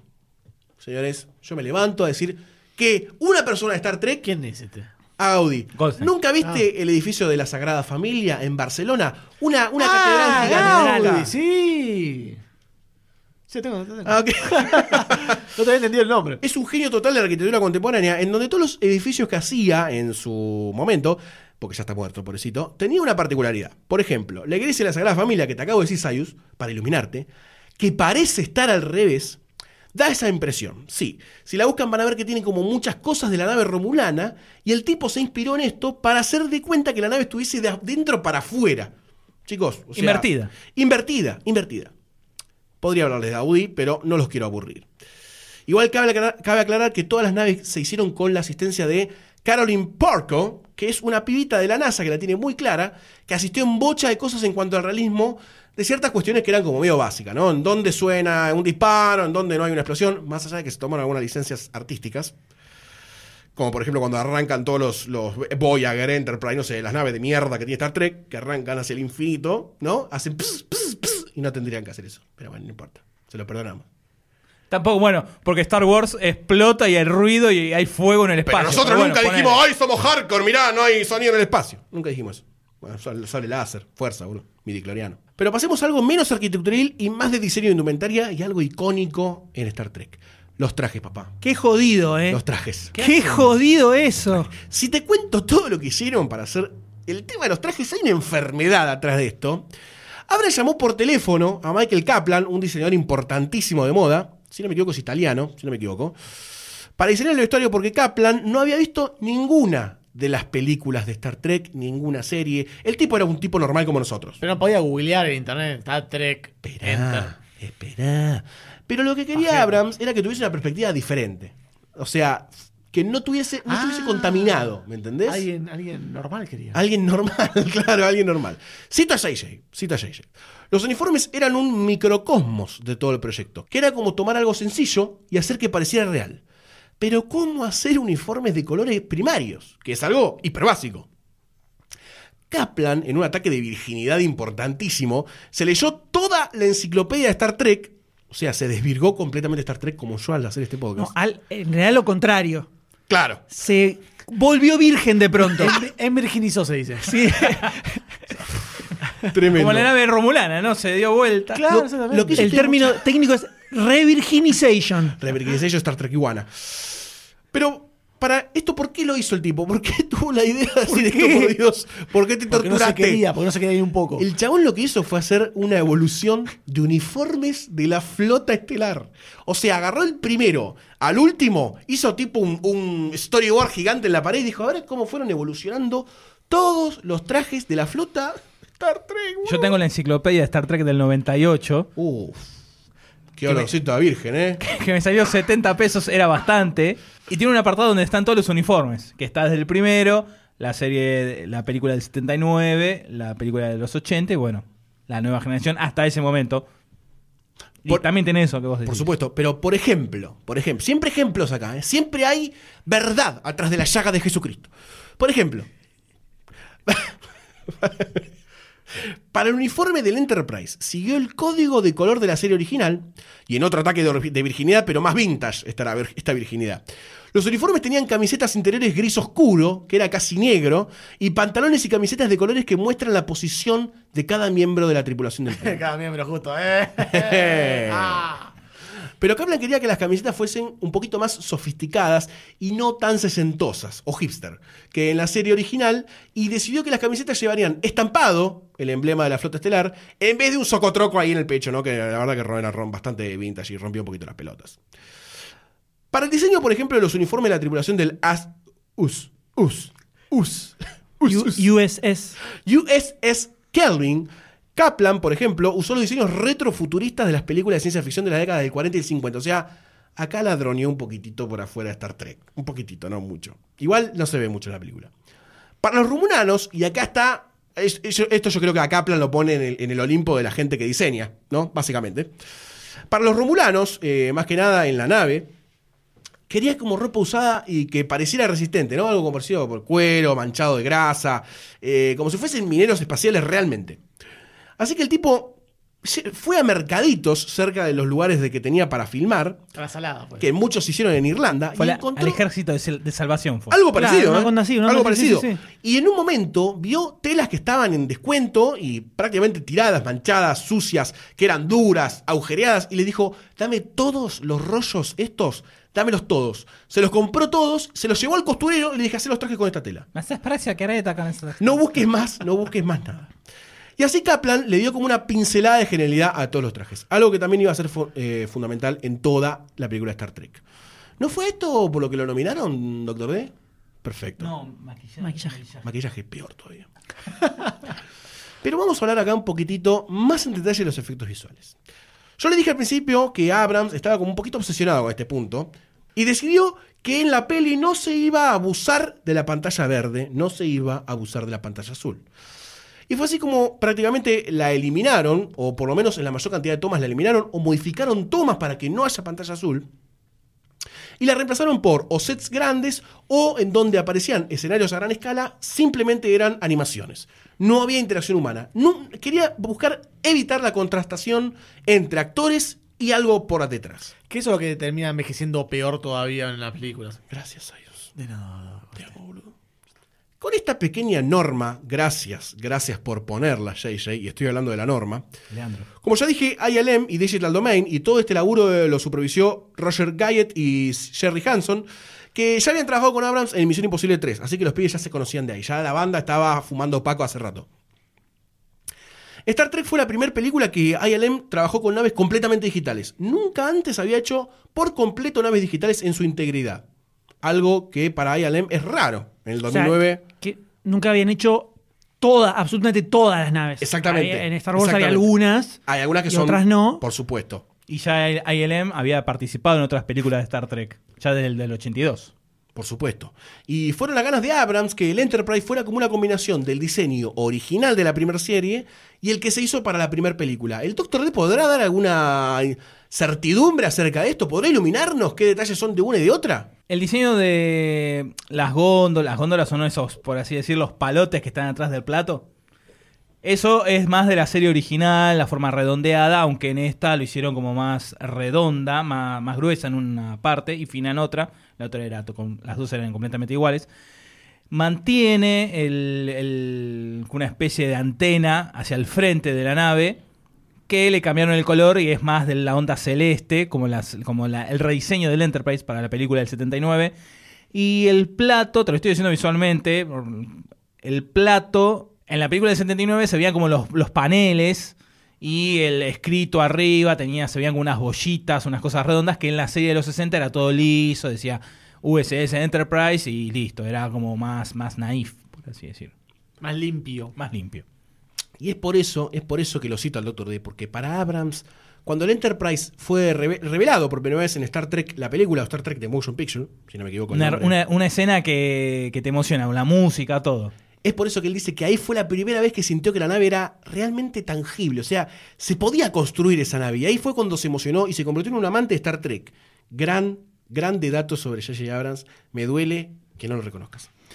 Sí, de hecho, Muy en doctor. esta película, cuando te presentan la Enterprise, Tremendo. es muy Es similar. igual, sí, es sí, muy sí, similar sí. la escena y te transmite La- eso hasta de la, la musiquita también. es- esa es espectacularidad.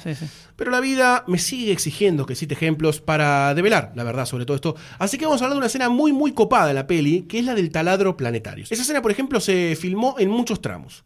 La parte que caen por el espacio, eh, los tres eh, tripulantes, Kirk, el, el Ponja y el otro, no sé el nombre. Es muerto. Zulu y el muerto. Y el Y el que se iba a morir, el que se iba a morir al instante. Olson, Olson. Se filmó eh, de noche, se filmó de noche, y los tres estuvieron colgados de un cable, filmando todos sus eh, guiones, ¿no? Colgando un cable de una grúa, de noche, y los iluminaban solamente desde un lugar. ¿Para qué era esto? Para filmarlos como si estuviesen cayendo por el espacio y no usar figuras en CGI, sino que reemplazaron sus figuras filmadas cayendo. Simplemente cayendo. También en esa, en esa escena, cuando están cayendo, que los enfocan en primer plano, se los ve que están, tienen el cielo a, a los pies, porque están yendo cabeza abajo. Realmente, en la realidad está filmado, están ellos parados a, a cielo abierto sobre un espejo. Y la cámara los enfoca de arriba, ellos mirando para arriba, y lo que se ve en el, en el espejo es el cielo. Entonces también de esa forma eliminaron el uso de, Mirá qué barato, ¿eh? Qué tremendo. y bueno, ya que estamos en esa escena, Por supuesto. eh, todos los movimientos que hay de cámara, como eso, esas vibraciones, no es todo por computadora. Todos los movimientos son de JJ, que agarre con las manos, se pone a golpear arriba de la cámara para crear ese- esa vibración. Y trataron de que lo haga otro, pero el movimiento justo, el, el necesario lo hacía JJ. Y si te pones a ver, todas las, las escenas son exactamente El mismo el mismo, el mismo ritmo de, de golpe. Es un genio. Posta. Lo quiero mucho, JJ. Pero, y estos son los pelos hermosos, cuando caen en la plataforma, esa plataforma era íntegramente escenografía real. Todo metal, todo fuego, salvo fuego que calcina al Romulano, ¿no? Que claro que es un efecto especial. Pero todo el fueguito que vemos, el humito, todo es, todo es real. Todo es real. Pero también presentó algunos desafíos como hacer creíble el paracaídas en CGI. Así que eso tiene como un poquito de toda esta escena. Pero es así como, creo por lo menos para mí, ¿no? Los efectos especiales de Star Trek son esenciales para sumar a la trama. Y no para transformarse en la trama. Las naves, el espacio, las escenografías, los practical effects, el rediseño de los trajes, los phasers, los intercomunicadores, el ambiente futurista, las pequeñas cosas como por ejemplo el policía motorizado volador, también diseñado por Kaplan, obviamente Muy bueno. la pseudo cantina terrestre y muchísimas, muchísimas cosas más. Toda esta pequeña constelación de elementos hacen que los efectos y el diseño construyan una gran historia en torno al universo de Star Wars. Star Trek, perdón, de, perdón.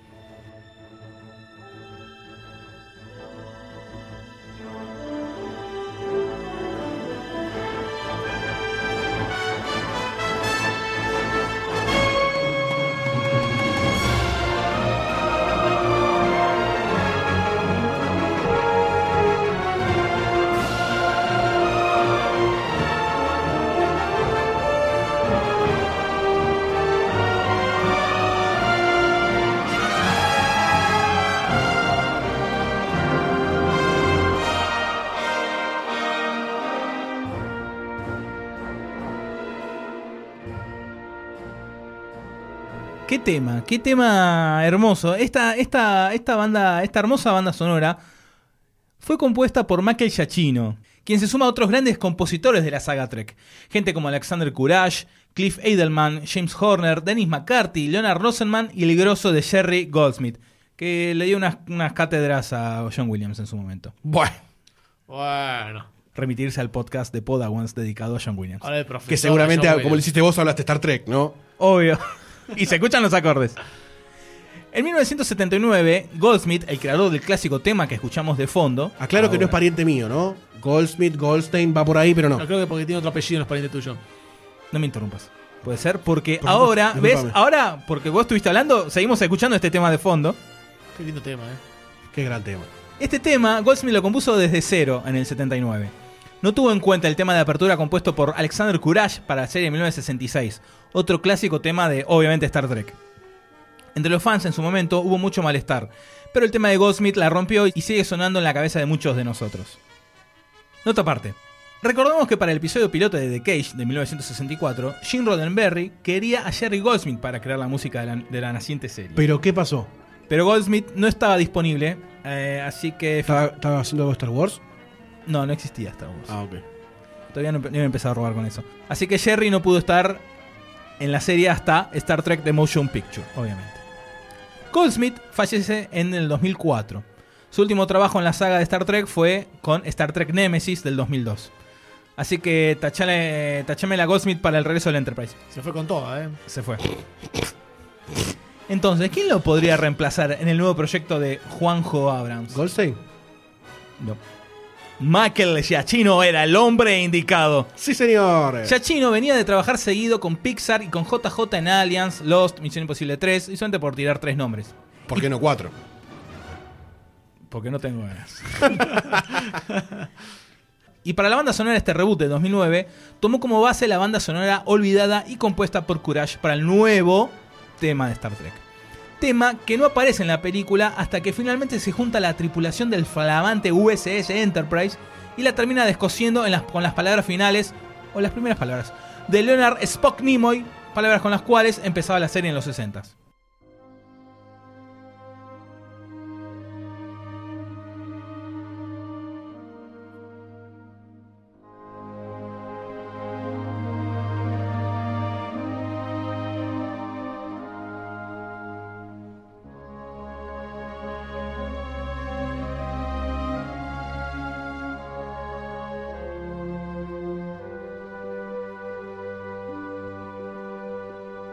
La banda sonora de Giacchino deja un poco la space opera de sus 10 soundtracks antecesores y se acerca un poco más a lo superheroico, a lo dramático. El tema Head to Heart Conversation, tema relacionado con Spock, tiene ese toque dramático, obviamente por la destrucción de Vulcano, y te deja así como, como reflexivo, cabizbajo. Me bajó. Es verdad lo que está diciendo el Doctor D, que la- los soundtracks acompañan los momentos de la película muy bien. bien, ¿eh? Sí, Muy bien. sí, sí, sí, sí, totalmente. Así como, y para eso vas a tener que ver la película, de Star Trek 79 también, la banda sonora de Jerry Goldsmith acompañaba mucho. Cuando la veo, ¿te llamo o te mando un. La podemos ver juntos. Una carta, mandale. ¿Querés? Te mando una carta. Te mando un telegrama. Un fax, Sin remitente. un fax. No me está chocando los cinco. Ah, Ok. paf. Otro tema que me parece genial es el de Hell About Talk, que tiene suavemente los acordes del nuevo tema reversionado de Star Trek. Así, poquito.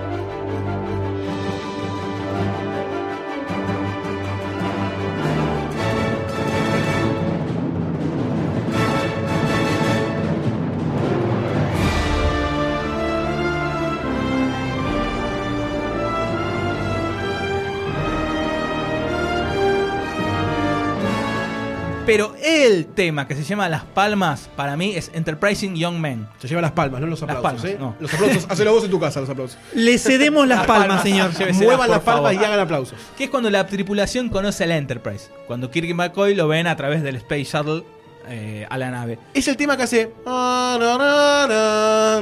Este que escuchamos de fondo. Bueno, Muy parecido al que estás tocando. Con tu voz. Con tu voz, con tus cuerdas vocales de instrumento. Este hermoso tema que es la- te presenta, como decíamos recién, la situación de, de Kirk y Scotty cuando, conocí, cuando reconocieron al nuevo Enterprise en la No. película del 79. Ah, sí. Muchos odiarán esta nueva entrega, pero ¿a quién no se le escapó unas lágrimas al final del tema End Credits? Donde suenan en pocos segundos el tema de la serie de los 60s, el tema de Jerry Goldsmith y el de Giacchino.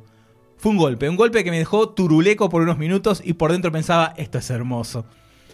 El de literalmente lloró en el cine. Yo estaba sentado a su lado viendo esta película en el 2009. Imagen deplorable. Vi las lágrimas caer por sus mejillas completamente desencajado. Qué feo. Se me caían las lágrimas mientras el M y Barcini me jodían.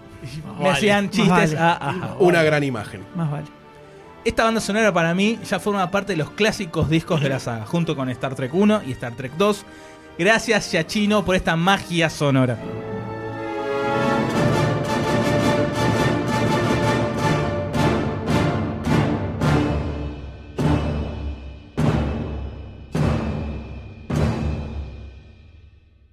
Después de toda esta, esta banda sonora que escuchamos, es, es muy groso, es empezar esta película y decir, soy tuyo, soy tuyo, ya empezamos bien, esa música. Los primeros acordes, ¿no? Los primeros, primeros acordes, acordes. ya te, te paran los pelitos de todo el cuerpo.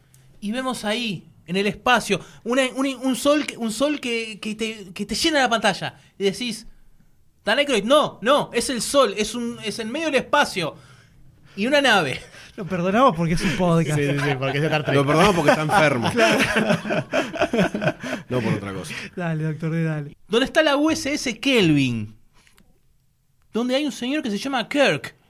Pero es Kirk, todo el mundo diciendo, ¿pero qué hace? ¿No es el Enterprise? Oh, ¿qué pasa aquí? Aparece una nave fea, grandota, negra. Mm, Y un- Qué linda descripción. Esta nave es una nave romulana y porque le pintó, destruye la USS Calvin, que su tripulación logra escapar. Gracias a George Kirk, que es el padre del Capitán Kirk, que logra hacer tiempo para que esta nave romulana no destruya las, las naves que se van escapando, las naves salvavidas. Yo quiero saber, yo quiero saber qué sentiste cuando viste esa escena en el cine. Tu corazón. Yo quiero, no, no quiero que me hable tu intelecto vulcano. No tiene intelecto. Quiero que me digas qué sintió tu corazón terrícola al ver esa escena magnificentísicamente en la pantalla gigante en el cine por primera vez. ¿Qué sentiste? Me, la verdad me voló la cabeza los efectos que tenía. Eh, volver a ver, creo que es, a ver, déjame pensar, desde el 97, o sea, mm, unos First cuantos años, First Contact, que este año, 96, perdón, este año cumple 20 años, precisamente.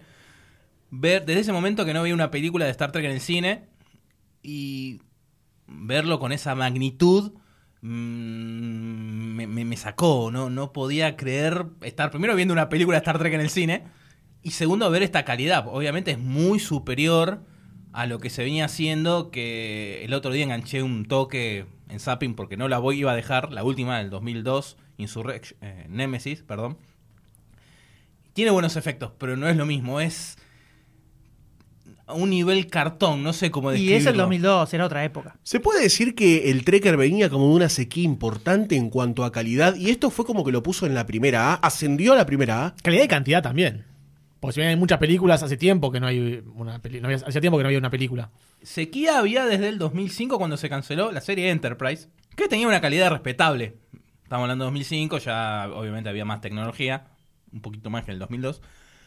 Pero esto es, es muy superior, o sea, estamos hablando de 2002, 2005, donde se prácticamente no se usaba maqueta, pero la, la tecnología era, lo que decía M, era inferior a lo que tenemos ahora. Ah, Encima hay ordenadores más potentes. Más No solamente hay ordenadores, hay PC también. No hay. Pero eso es en España, acá, Claro. acá hay peces. Y la verdad que, porque era, en vez de hacerlo un- una, una onda artificial, al del 2002, la última película que usamos de referencia, con estos efectos parecía posta una cámara en mano en el espacio y parecía que estaban filmando en el espacio. Estaban, los efectos eran geniales. Los, lo que antes se cuidaba mucho de que no haya un, un reflejo en la lente, ahora lo hacían a propósito y la verdad que suma, es una bobera, pero la verdad suma mucho. Creo que es una de las grandes escenas de, de batalla espacial de los últimos años, toda esa introducción de, que tiene esta película. Eh, el, el nivel de tensión que maneja y los movimientos que se le va a hacer a la nave en el medio del espacio y sobre todo algo que me llamó muchísimo la atención cuando empiezan a reventar partes de la nave, que se ven personitas Sí, volando muriendo. en el espacio. muriendo. Eso es algo que se mantiene y sorprende. Eso es algo que sorprende muchísimo. No recuer- en Star Wars no recuerdo haber visto eso No. No. y ha explotado, han explotado muchas naves. Entonces, eh, en su momento me llamó muchísimo la atención, muchísimo la atención y dije, ah, bueno, lo o sea, ves esa escena y decís, ah, listo, esto no es joda, Y esto el- ya no es más joda, ¿eh? Con el agregado sonoro, en el espacio no hay, no hay sonido porque no hay aire, y era el grito bien. de la persona y cuando desaparecía Sí, ese- te, te hacían sí, sí, silencio. el vacío. O sea, eso te sumaba a bocha. Sí, además vemos ya de movida lo que, lo que va a ser Star Trek de acá en adelante. Eh, hubo una suerte de, de reset con esta película, que a la gente que no es Trekker, que a la gente que Star Trek era como algo lejano, que pasó en los 60 y que, bueno, hubo cosas en el medio, ¿no? Como yo, un ignorante, ¿no? En el asunto, lo reconozco, doctor D, lo reconozco. Es importante. Soy un ignorante en el asunto, era un ignorante en el asunto. ¿En este solo? No, en muchos otros Ah, también. ah. Pero esta película ya de movida te plantea que acá hay un cambio de, eh, de paradigma Star Trekiano.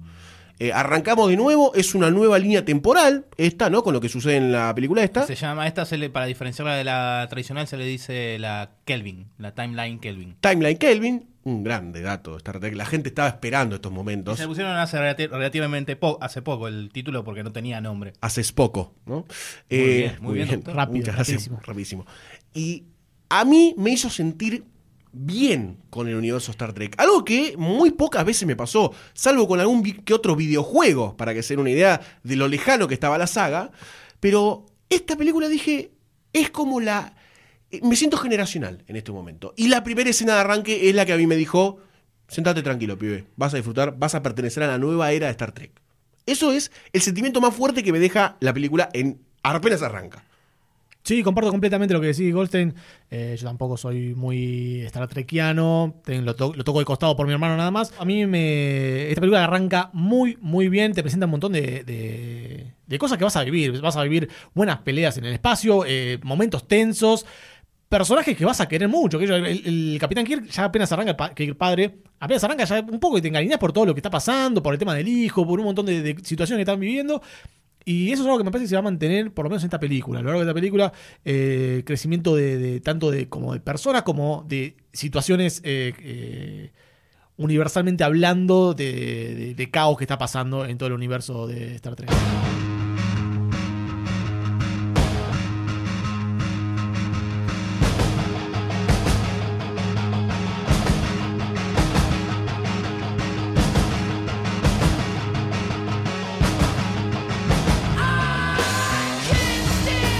La verdad que esta es una película que tenía un reto importante que era el de atraer nuevo público y al mismo tiempo un poco respetar todo el, el pasado y la historia que tiene Star Trek, que es gigantesca, ¿no? Esta película lo que tenía de desafío era atraerla al nuevo público a Star, a Star Trek y además respetar lo más posible todo el pasado que tiene y toda la historia que tiene Star Trek, que es gigantesca, ¿no? El lore, ¿no? El famoso lore. Para mí, siendo, no siendo un trekker fanático, pero sí conociendo todo el amor que genera esta franquicia por Doctor D a lo largo de todos estos años, habiendo visto películas, le tengo un cariño especial por esa razón. trekker, eh. tengo un, un pedacito de mi corazón es trekker. El que se va a infartar muy pronto. Entonces, vi- viendo esta película con algo de conocimiento del universo de Star Trek, de la principalmente de las películas, que es lo que, lo que más tengo visto, las películas de, de la, de la serie original, eh, hay un montón de cositas desperdigadas a lo largo de toda la película que te emocionan un poquitito y que me parece que están hechas de una manera magistral entre que reconozcas la referencia y que funcione de manera emotiva y sin ser burdo y in your face, ¿viste? Ir a, lo, a lo obvio. Por ejemplo, una escena que a mí me gusta muchísimo es cuando está Kirk eh, subiendo al transportador para ir a la academia, que aparece Bones Sí. y se le sienta al lado. Toda esa escena me parece increíble y no tiene algo, eh, eh, una referencia súper No. directa. Pero el hecho de ver cómo el, el inicio de esa amistad, que vos ya sabés que a lo largo de los años se ha transformado en una amistad súper fuerte, Sí.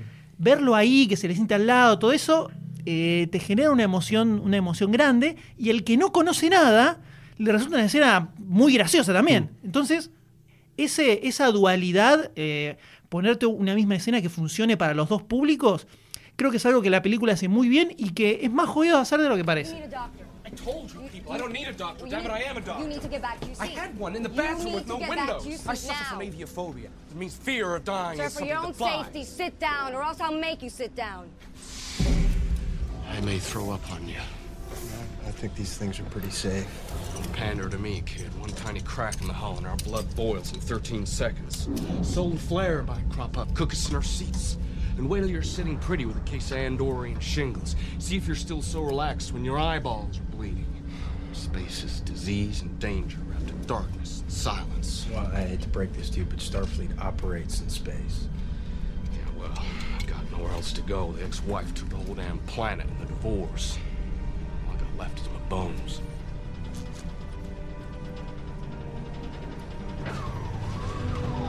Jim Kirk. McCoy, Leonard McCoy.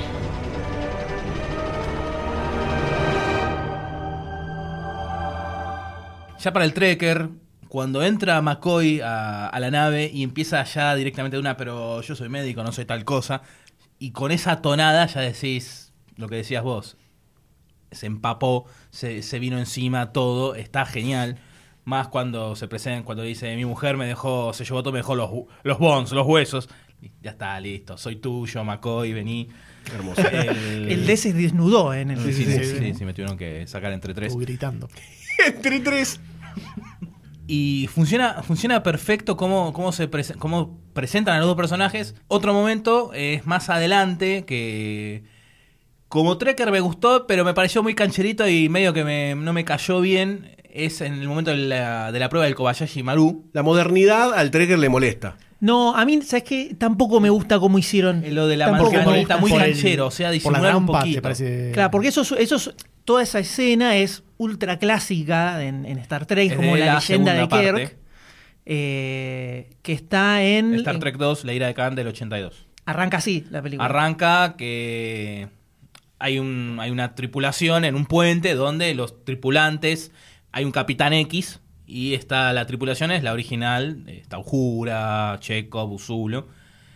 Y es la prueba del Kobayashi Maru. Después nos enteramos que es eso, donde en teoría mueren todos.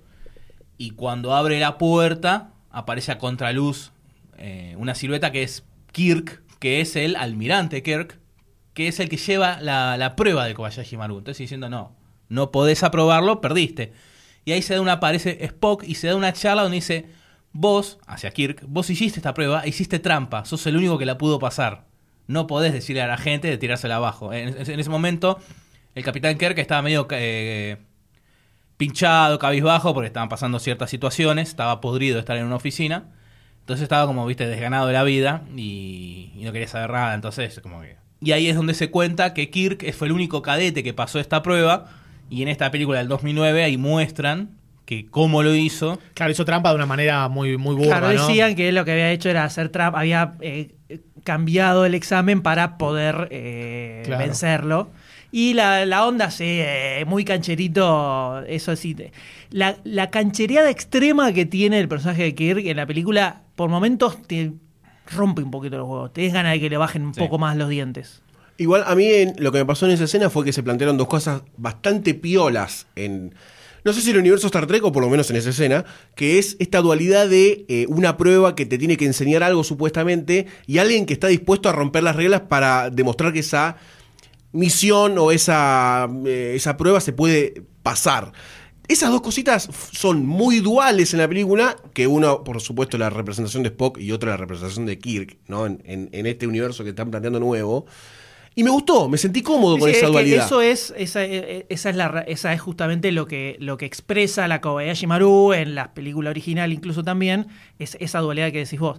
Pero, eh, viste, el, el Kirk ahí eh, con la manzanita era como demasiado, demasiado, no era demasiado. Es un poquito también, fuerte. No, también lo que vea el contraste entre lo que es Spock y lo que es Kirk, que no sé, Kirk lo Sí, era tenías como súper arriba, el chabón re más. tranquilo, sí, y este, tenías Spock como diciendo, esto no puede pasar, ¿qué está pasando acá?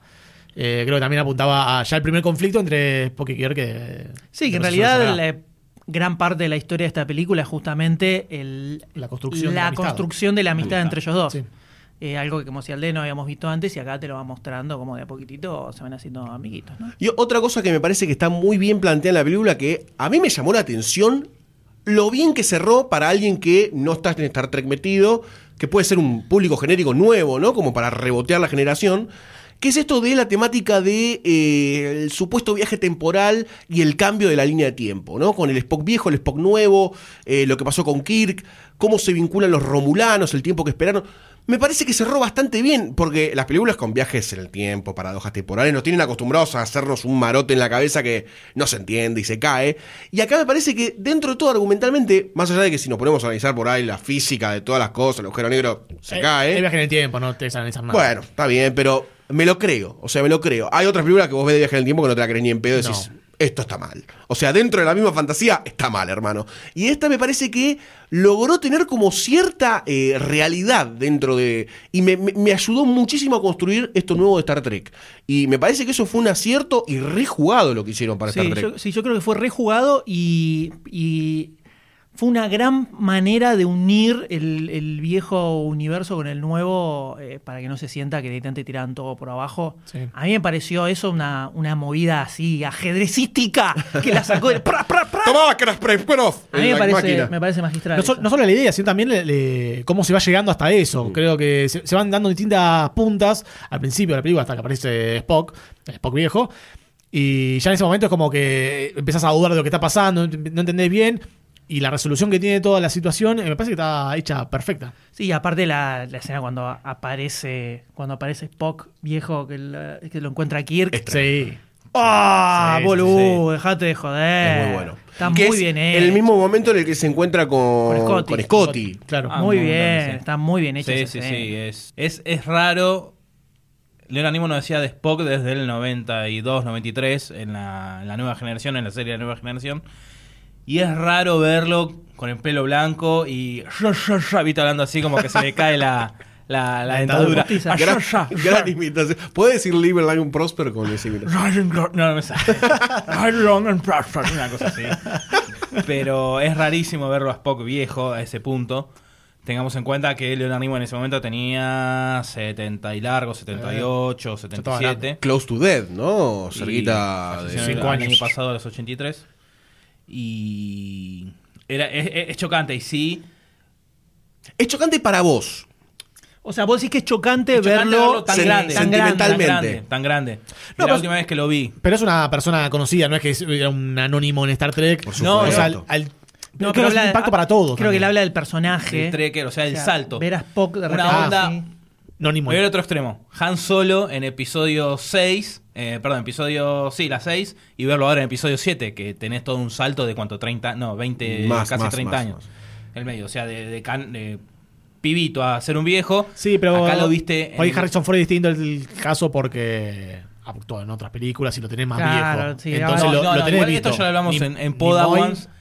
Hay una cosa que ahí no pegaba, que era, era verlo, bueno, bla. No, quizás se puede. ¿Sabes dónde se puede llevar el paralelismo también? En Indiana Jones, con el mismo Harrison Ford. En Indiana Jones no lo sentí tan mal. Y nos Sí, estamos pero- desviando. Volvemos a estar No, no, pero estar bueno, bien. pero el hecho del impacto de verlo tan anciano. Sí. Pero sí, es verdad. Y. Muy emotiva, La, la- muy la emotiva, emoción, sí, sí. sí, sí, muy emotiva. Más cuando recién lo habían reventado a Vulcano y Spock estaba, viste, ahí a, a flor de piel y le, le transmite, le, pregun- le, le cuenta a Kirk a través de la función de mentes todo lo que le pasó, cómo es que vino del futuro. Función de mentes. Este es mi poder.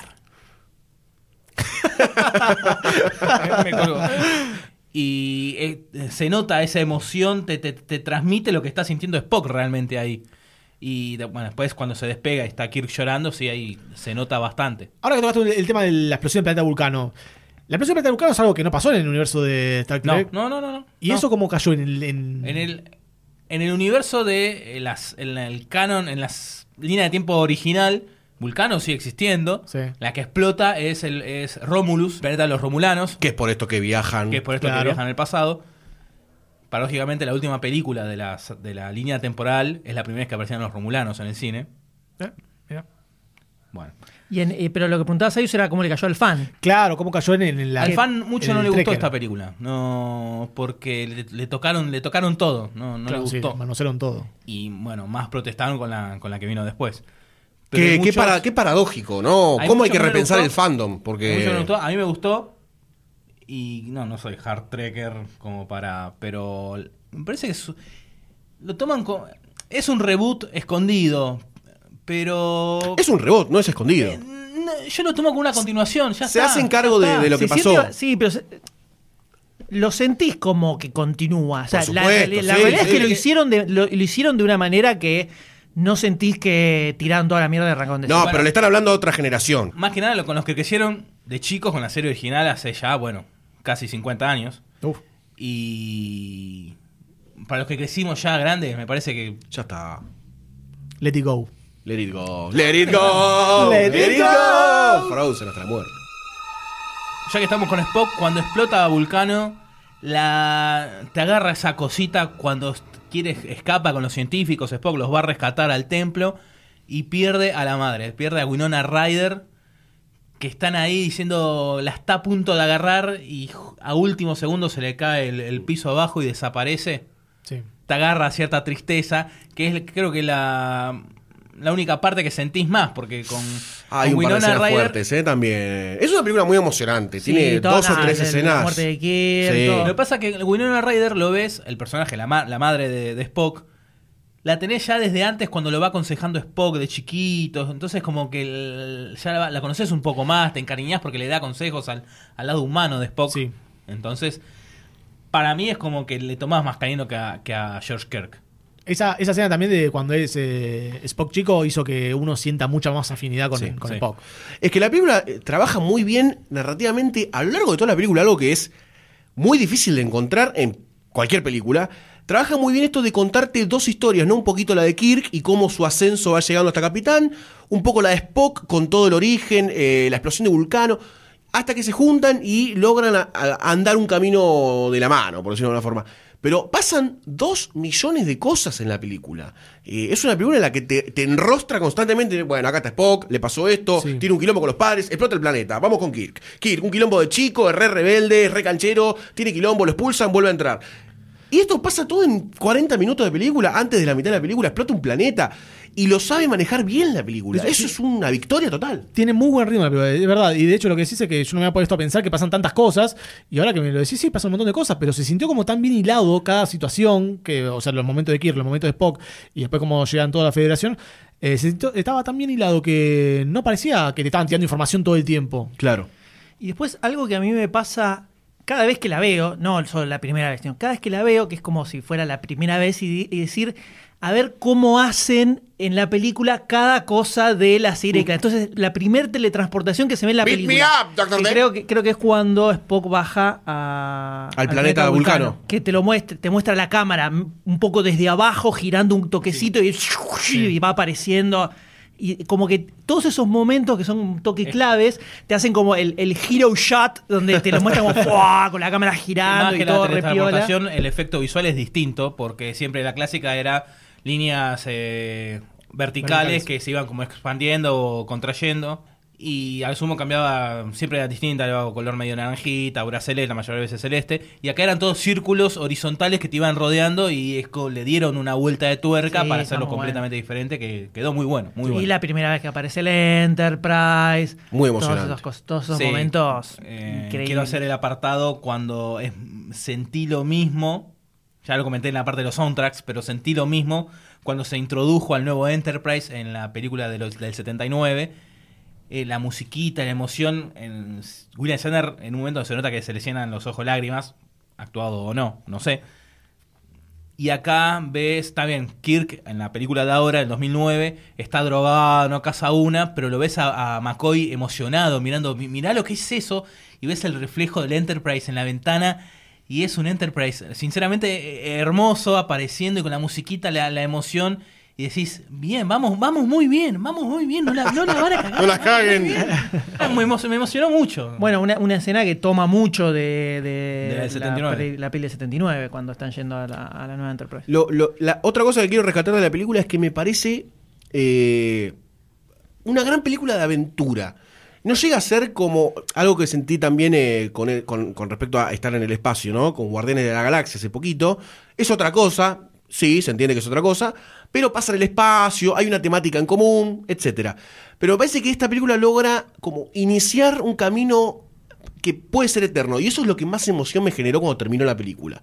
¿No? De decir, acá se está generando saber algo nuevo. cómo sigue, querés Eh, saber cómo sigue, ya. Claro, y me parece una gran aventura. Me sentí como un niño que, que eh, tenemos todo por delante. La primera película estuvo bien y es muy difícil que la caen cuando ya tenés algo que te plantea bien de entrada, un, un nuevo universo. Sí, sí, creo que se siente, sentís esto de la aventura Sí. del Sí. espacio. Y no, no para que, en ningún momento. Que, que no, no es tan fácil de, de- de lograr No. que, que hacértelo sentir Me sentí así. como cuando veía Indiana Jones por primera vez, Ghostbuster por primera vez. O sea, a ese nivel la pongo a Star Trek. Obviamente no es un clásico del cine, pero me sentí muy bien viéndola. Me sentí como, dale, dame otra y vamos a salir con el Enterprise a buscar alienígenas. Además, Así me sentí. además pensando que es un reboot de algo que ya tiene 50 años, no sé, un montón. en ese momento y tenía. 45, ponele. Sí.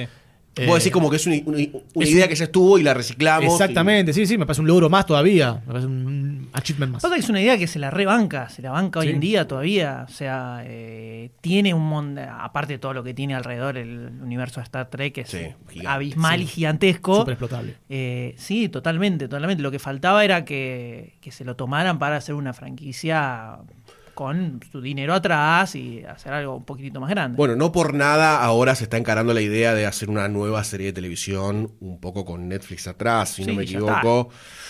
Yo creo que eso va a ser un golazo por el tema de plantear una bitácora y aventuras espaciales y que un capítulo sea una aventura, un planeta, una, una raza y que de fondo siempre haya algo más construyéndose, porque ob- obviamente son historias galácticas. Eh, no sé si eh, eh, Star Trek plantea viajes por, por todo el universo o por la galaxia solamente. No, no, no, por todo el universo. Tenés Star Trek Voyager donde se van a otro cuadrante y la- el, el chiste es la, la nave, el Voyager, viajando hacia, el- hacia la Tierra, que le lleva unos 75, 80 años más o menos. Increíble. En teoría, ¿no? Increíble. Sí, o ese sea, tipo de cosas, Se puede ir al eh, carajo tipo a Doctor Who, ¿me Es que, es, entendés? la goma, es que es sí, así, sí. es que es así, se van, se van al carajo y tienen para irse a la, a la goma totalmente. Otra cosa que sorprendió al, al trekker, al fan, al que viene hace años siguiendo... Al la Doctor D, hecho un niño en el cine. Es... Tengo muchas ganas de hablar como catalán. Habla, habla, habla. Ah, sí. es este amor, este nuevo amor entre Uhura y Spock, que le tomó a todo el mundo de sorpresa y no muy bien, no muy bien. No, eso, eso me imagino que debe sido lo- de lo más polémico de toda la Súper película. interracial ahora que lo pienso. Sí, sí, sí. Eh, Bueno. interplaneta racial. Claro. La serie eh, Star Trek en el 66 fue la primera serie donde se presentó el primer beso interracial en la televisión Mira. y el Capitán Kirk. Mirá. Un aplauso Rompió para barreras, Trek. rompió barreras. La revolución de la igualdad. Y ahora cogiendo extraterrestres. Un paso más allá. Un paso más allá. Y la verdad que, que sorprendió. A mí no me cayó mal, me sorprendió, obviamente, diciendo, eh, pero para, para, ¿qué haces poca Ya que al Doctor D, que es como la reencarnación de Bartolomé Mitre, no le caiga mal. Si fija que cayó muy bien en todas las demás humanidades. Exactamente. Aparte, Cae eso de bien. Saldana es un bomboncito. Muy No le cae mal a muy linda nadie. negra, muy linda negra.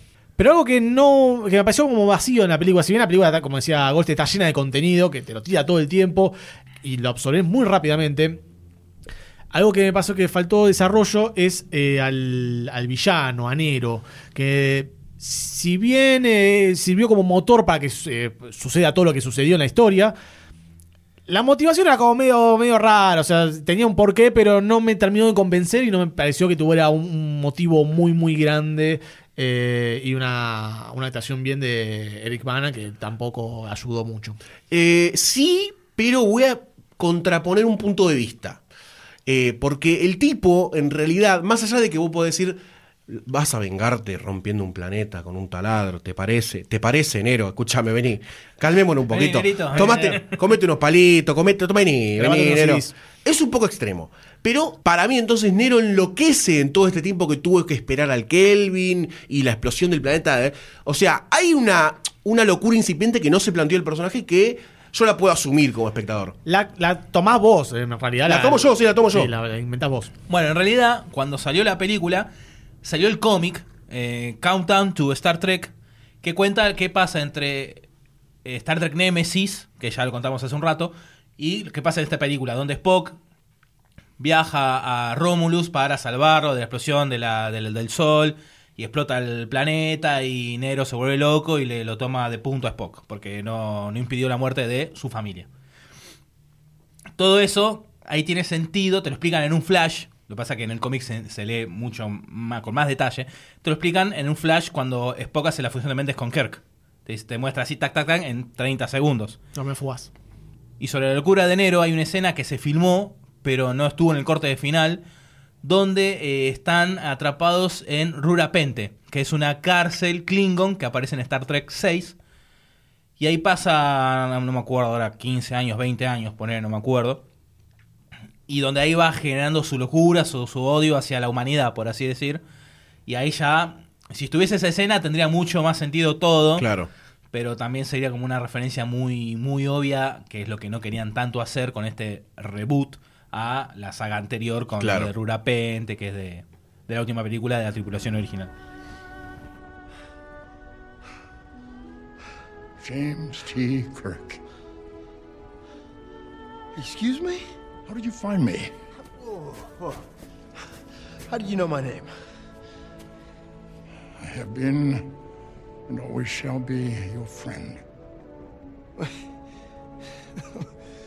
Uh, look, uh, I, I don't know you. I am Spock.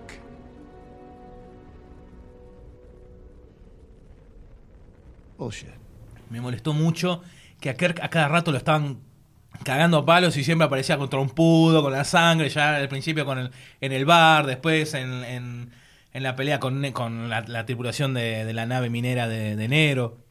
Siempre estaba todo roto, siempre golpeado, que también se ve en la secuela. Eso es como que ya, ya me rompía mucho, pero iba eh, de la mano con la amistad que va creciendo con el Spock joven, a raíz de que habló con el Spock viejo. Claro. Me rompió mucho eso de que siempre Kirk esté, esté roto, con todo con sangre. Otra vez, flaco, otra vez. Está bien, sí, en la serie pasaba mucho, pero otra vez, basta. Igual a mí me ayudó a convertir un poquito al héroe de acción Kirk. Lo tomo como un capitán. Eh, o sea, el tipo se calza el código encima, le dice Spock, estás involucrado, ¿sabes? Tomátela de acá. Y se hace cargo de todo el chabón. Y yo en un momento es como que hay un leveleo del tipo que me lo creo. Y me gusta, y me seduce. Pero me parece que no llega a capitán, o sea, no llega con un nivel de responsabilidad tan alto como a capitán. No, llega como rapidísimo. Y está muy bueno eso también. Eh, El grado de inconsciencia, darle el de Enterprise. Sí, completamente, me re gustó eso. Me acuerdo cuando salimos del cine que hablábamos con, con, con el M y Barcini, que era lo más raro de la película de todo, cómo iban ascendiendo todos rápido. O sea, Kirk se cuela en el Enterprise. Del Enterprise, como lo encuentran y dijo, oh, guarda que esto es una trampa, lo suben a primer oficial. De primer oficial pasa a capitán, ¿por qué? Porque al otro Spock, que era el primer oficial posta, que pasó a ser capitán, lo, se da de, se degrada porque no estaba bien de la Le cabecita. cerruchó el piso, le re Sí, cerruchó de el una, piso. Todo Le eso hizo la fue- paraguaya. Sí, eso Yo fue te doy 100, dame 50, dame 20, yo soy capitán. Y encima se lo dijo a Spock viejo eso. Por supuesto. O sea, enroscarlo así, que lo conozco, bla, bla, bla. Lo conozco porque soy yo, pibe, ¿entendés? Escuchá. Y cómo fueron subiendo todos de golpe, está bien, tenían que, tenían que arreglarlo de alguna forma. y te das bueno. muy rápido, tiene que ser. Sí, demasiado. Sí. Poco, un poco mucho, me parece. Pero capaz podría haber habido un poquitito más de tiempo en la academia, un- viste, un- que- ver como que están estudiando. Es como que no pasa nada. Es lo- lo único que pim, pim, pim, pim, listo, pum, la, la, la nave. Se garchan mucho, además. Claro, está un poquito más. Eso o- envidia. como si fuera un media horita de, de película universitaria haciendo bullicio, Sí. ¿viste? ¿Cómo le- a Leve le encanta lo universitario y lo Kirk haciendo, estudiantil. Kirk haciendo bullicio, Kirk haciendo bullicio en la, en la academia, ¿viste? Bueno, es que es un gran Claro, universo planteado ya bueno, para hacer bueno. spin-offs también, ¿eh? A mí me encantaría, En me los 90 encantaría y una ahora hay serie una- de un cómic de, de Starfleet. Es más, se llegó a hablar de una serie también, pero quedó serie de, de televisión, quedó en la nada. Pero hubo un cómic donde eran todos cadetes espaciales. Pero es que medio es completamente terrenal eso. No es Star Trek. Bueno, pero lo que plantea No, la película terrenalmente tener, está muy eh, bueno también. La parte del bar, la parte de él tratando de llegar a, a- al Enterprise. Está Pero puede haber eso. algunas misiones prácticas, así, tranqui, ¿viste? Vas de, de che pibe, de, Sí. de los que corren, ¿viste? Que aparecen corriendo de fondo. Todo el tiempo. Y estás haciendo eso. Ese es uno que está estudiando todavía. Entonces un granito, es que no llego a la clase, no llego a la clase. Es el American Enterprise. Excelente. Qué bueno, qué, Qué bueno. Pero yo creo que sacando el tema del villano, que es medio extraño, como que quiere matar a todo porque sí, porque hay que matarlo y porque soy malo y soy el villano y tengo que me tienen que pelear conmigo. Creo que sacando eso, o incluso teniendo eso, es como que decís, ¿sabes qué? No me importa tanto. No me importa tanto. banco, lo Lo banco. igual. Porque todo el resto de la película funciona tan lindo, tan cerradito, y llegás a ese final donde arranca con toda la fanfarria startrequense con la versión actualizada de Michael Giacchino del tema de la serie original que te para todos los pelos del cuerpo y te, te emociona. La y, verdad que sí, la verdad que y sí. al, y al D le caían las lágrimas en el cine. Sí, sí. Literalmente, no estoy haciendo un chiste. el- el- al D le caían las lágrimas en esa escena. Era, los títulos era finales. fuerte, era- sinceramente era muy fuerte estar ahí, ahí y era, era volver a volver a ser adolescente mirando Star Trek. Si la gente pudiera ver la cara del D en este momento. Está enamorado de la película. Como si tuviese Jessica. Sirio, ¿no? Parado acá Totalmente. delante de él. Era, muy fuerte volver a estar ahí y es Star Trek, loco. Si no lo sentí, no, no, no, es- No puede poner palabras. loco. ¿No entendés? ¿No entendés? Space, the final frontier. These are the voyages of the Starship Enterprise. Her ongoing mission to explore strange new worlds, to seek out new life forms and new civilizations, to boldly go where no one has gone before. Y después de todo esto, todo este esfuerzo que se hizo y se estrena la película y la ves y te emocionás, uno dice, ¿querés que le vaya bien? Por ¿Querés que, Sí. que sea exitosa? Porque querés que siga, que continúe. Dame más Star Trek. Totalmente, totalmente. Y la película se estrena finalmente en los cines, entonces con una expectativa gigantesca por detrás, no solo de los mismos productores, obviamente, de la Paramount que estaba atrás de la película, para ver qué es lo que pasaba, ¿no? Porque Star Wars se estrenó episodio 7 hace poquito, pero porque ya se había estrenado Star Trek, que agarró y fue la que dijo, acá, señores, esto es, esto es terreno totalmente, eh, el- un planeta sin, de- sin descubrir. O sea, tuvieron que adentrarse en el medio de la oscuridad a ver qué pasaba. ¿Se puede resucitar una saga de ciencia ficción en este momento de reinado superheroico? Sí. ¿Se puede? ¿Se puede? Sí, se puede. Sí, se puede. Star Trek se animó, Star Trek lo hizo y en su primer fin de semana levantó 79 millones de dólares. Bien. Ah, bien, Bien, muy bien. bien. Vos me preguntás, ¿y qué pasa si lo comparamos con las otras películas de Star Trek? Comparado con todas las otras películas de Star Trek, incluso si ajustás por inflación, es el estreno más exitoso de la historia de la franquicia de Star Trek en el cine. eh, la película de J.J. Abrams del año 2009. Muy bien, JJ. Muy bien, JJ. La más exitosa. Pero no solo eso. Mirá este dato. Este D dato le va a encantar a Doctor D. Dale. La película se estrenó en IMAX también. Sí. 2009, el IMAX estaba que todo el mundo desesperado porque el IMAX era casi una novedad en un ese boom. momento. El récord del opening en IMAX lo tenía The Dark Knight, Por supuesto. película de Batman, película. con 6.3 millones de dólares. Del 2008. Exacto. Star Trek hizo 8.5 millones de dólares. Rompió el récord del Dark Knight. En tu IMAX. cara. Tu cara, Batman. Solo el primer fin de semana de Star Trek Vamos, Spock. ya recaudó más que toda la recaudación de Star Trek 6, de The Final Frontier, de Bueno. Insurrection y de Nemesis. Bueno. La, la- toda, la total, total, para que vean la Bueno. diferencia de público. O sea, el Ahí. impacto... eh, No era tan eh, selectivo. Claro, para que vean que esta decisión de ampliar el espectro y traer gente nueva a Star Trek funcionó completamente. O sea, efectivamente, eh, muchísima gente que seguramente ni se acercó a las, a las últimas películas que se estrenaron, fueron a ver esta película nueva. Bien, Star Trek. Y finalmente terminó levantando 385 millones de dólares. Era el final, este era el final, era una sola película, era One Time Only. No, queremos más. ¿Era la única? ¿Era la única? No, señores, porque después de que Paramount vio estos números, dijo, ah, no, ah, no, esta hay que seguirla, esta hay que seguirla, y se viene la segunda.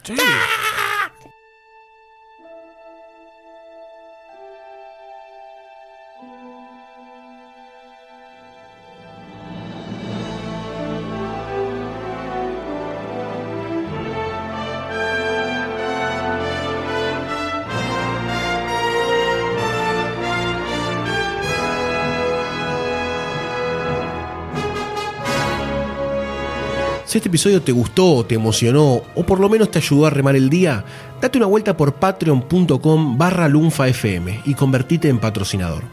Con tu aporte no solo vas a estar dándonos una mano para que podamos crear más y mejor contenido, también vas a poder formar parte del Club Lunfa. donde todas las semanas vas a encontrar contenido exclusivo de backstage, audios eliminados y adelantos de todo lo que se viene. Y la próxima vez que escuches uno de nuestros podcasts vas a saber que vos sos parte de que eso sea una realidad.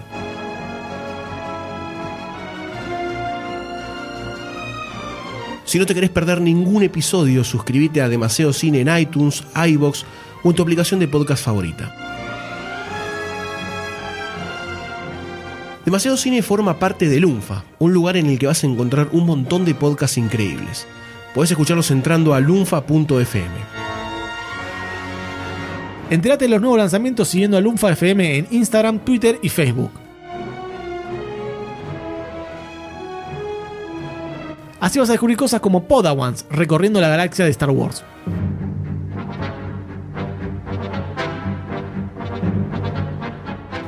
Este podcast de Podawans de Teorías Locas ya tuvo dos entregas. Te mostramos por qué Jar era un maestro Sith. Te mostramos también la teoría de Bigger Luke, una cosa indescriptible, que muchos niños americanos llenaron sus sótanos de actividad con la medición de Luke en pantalla.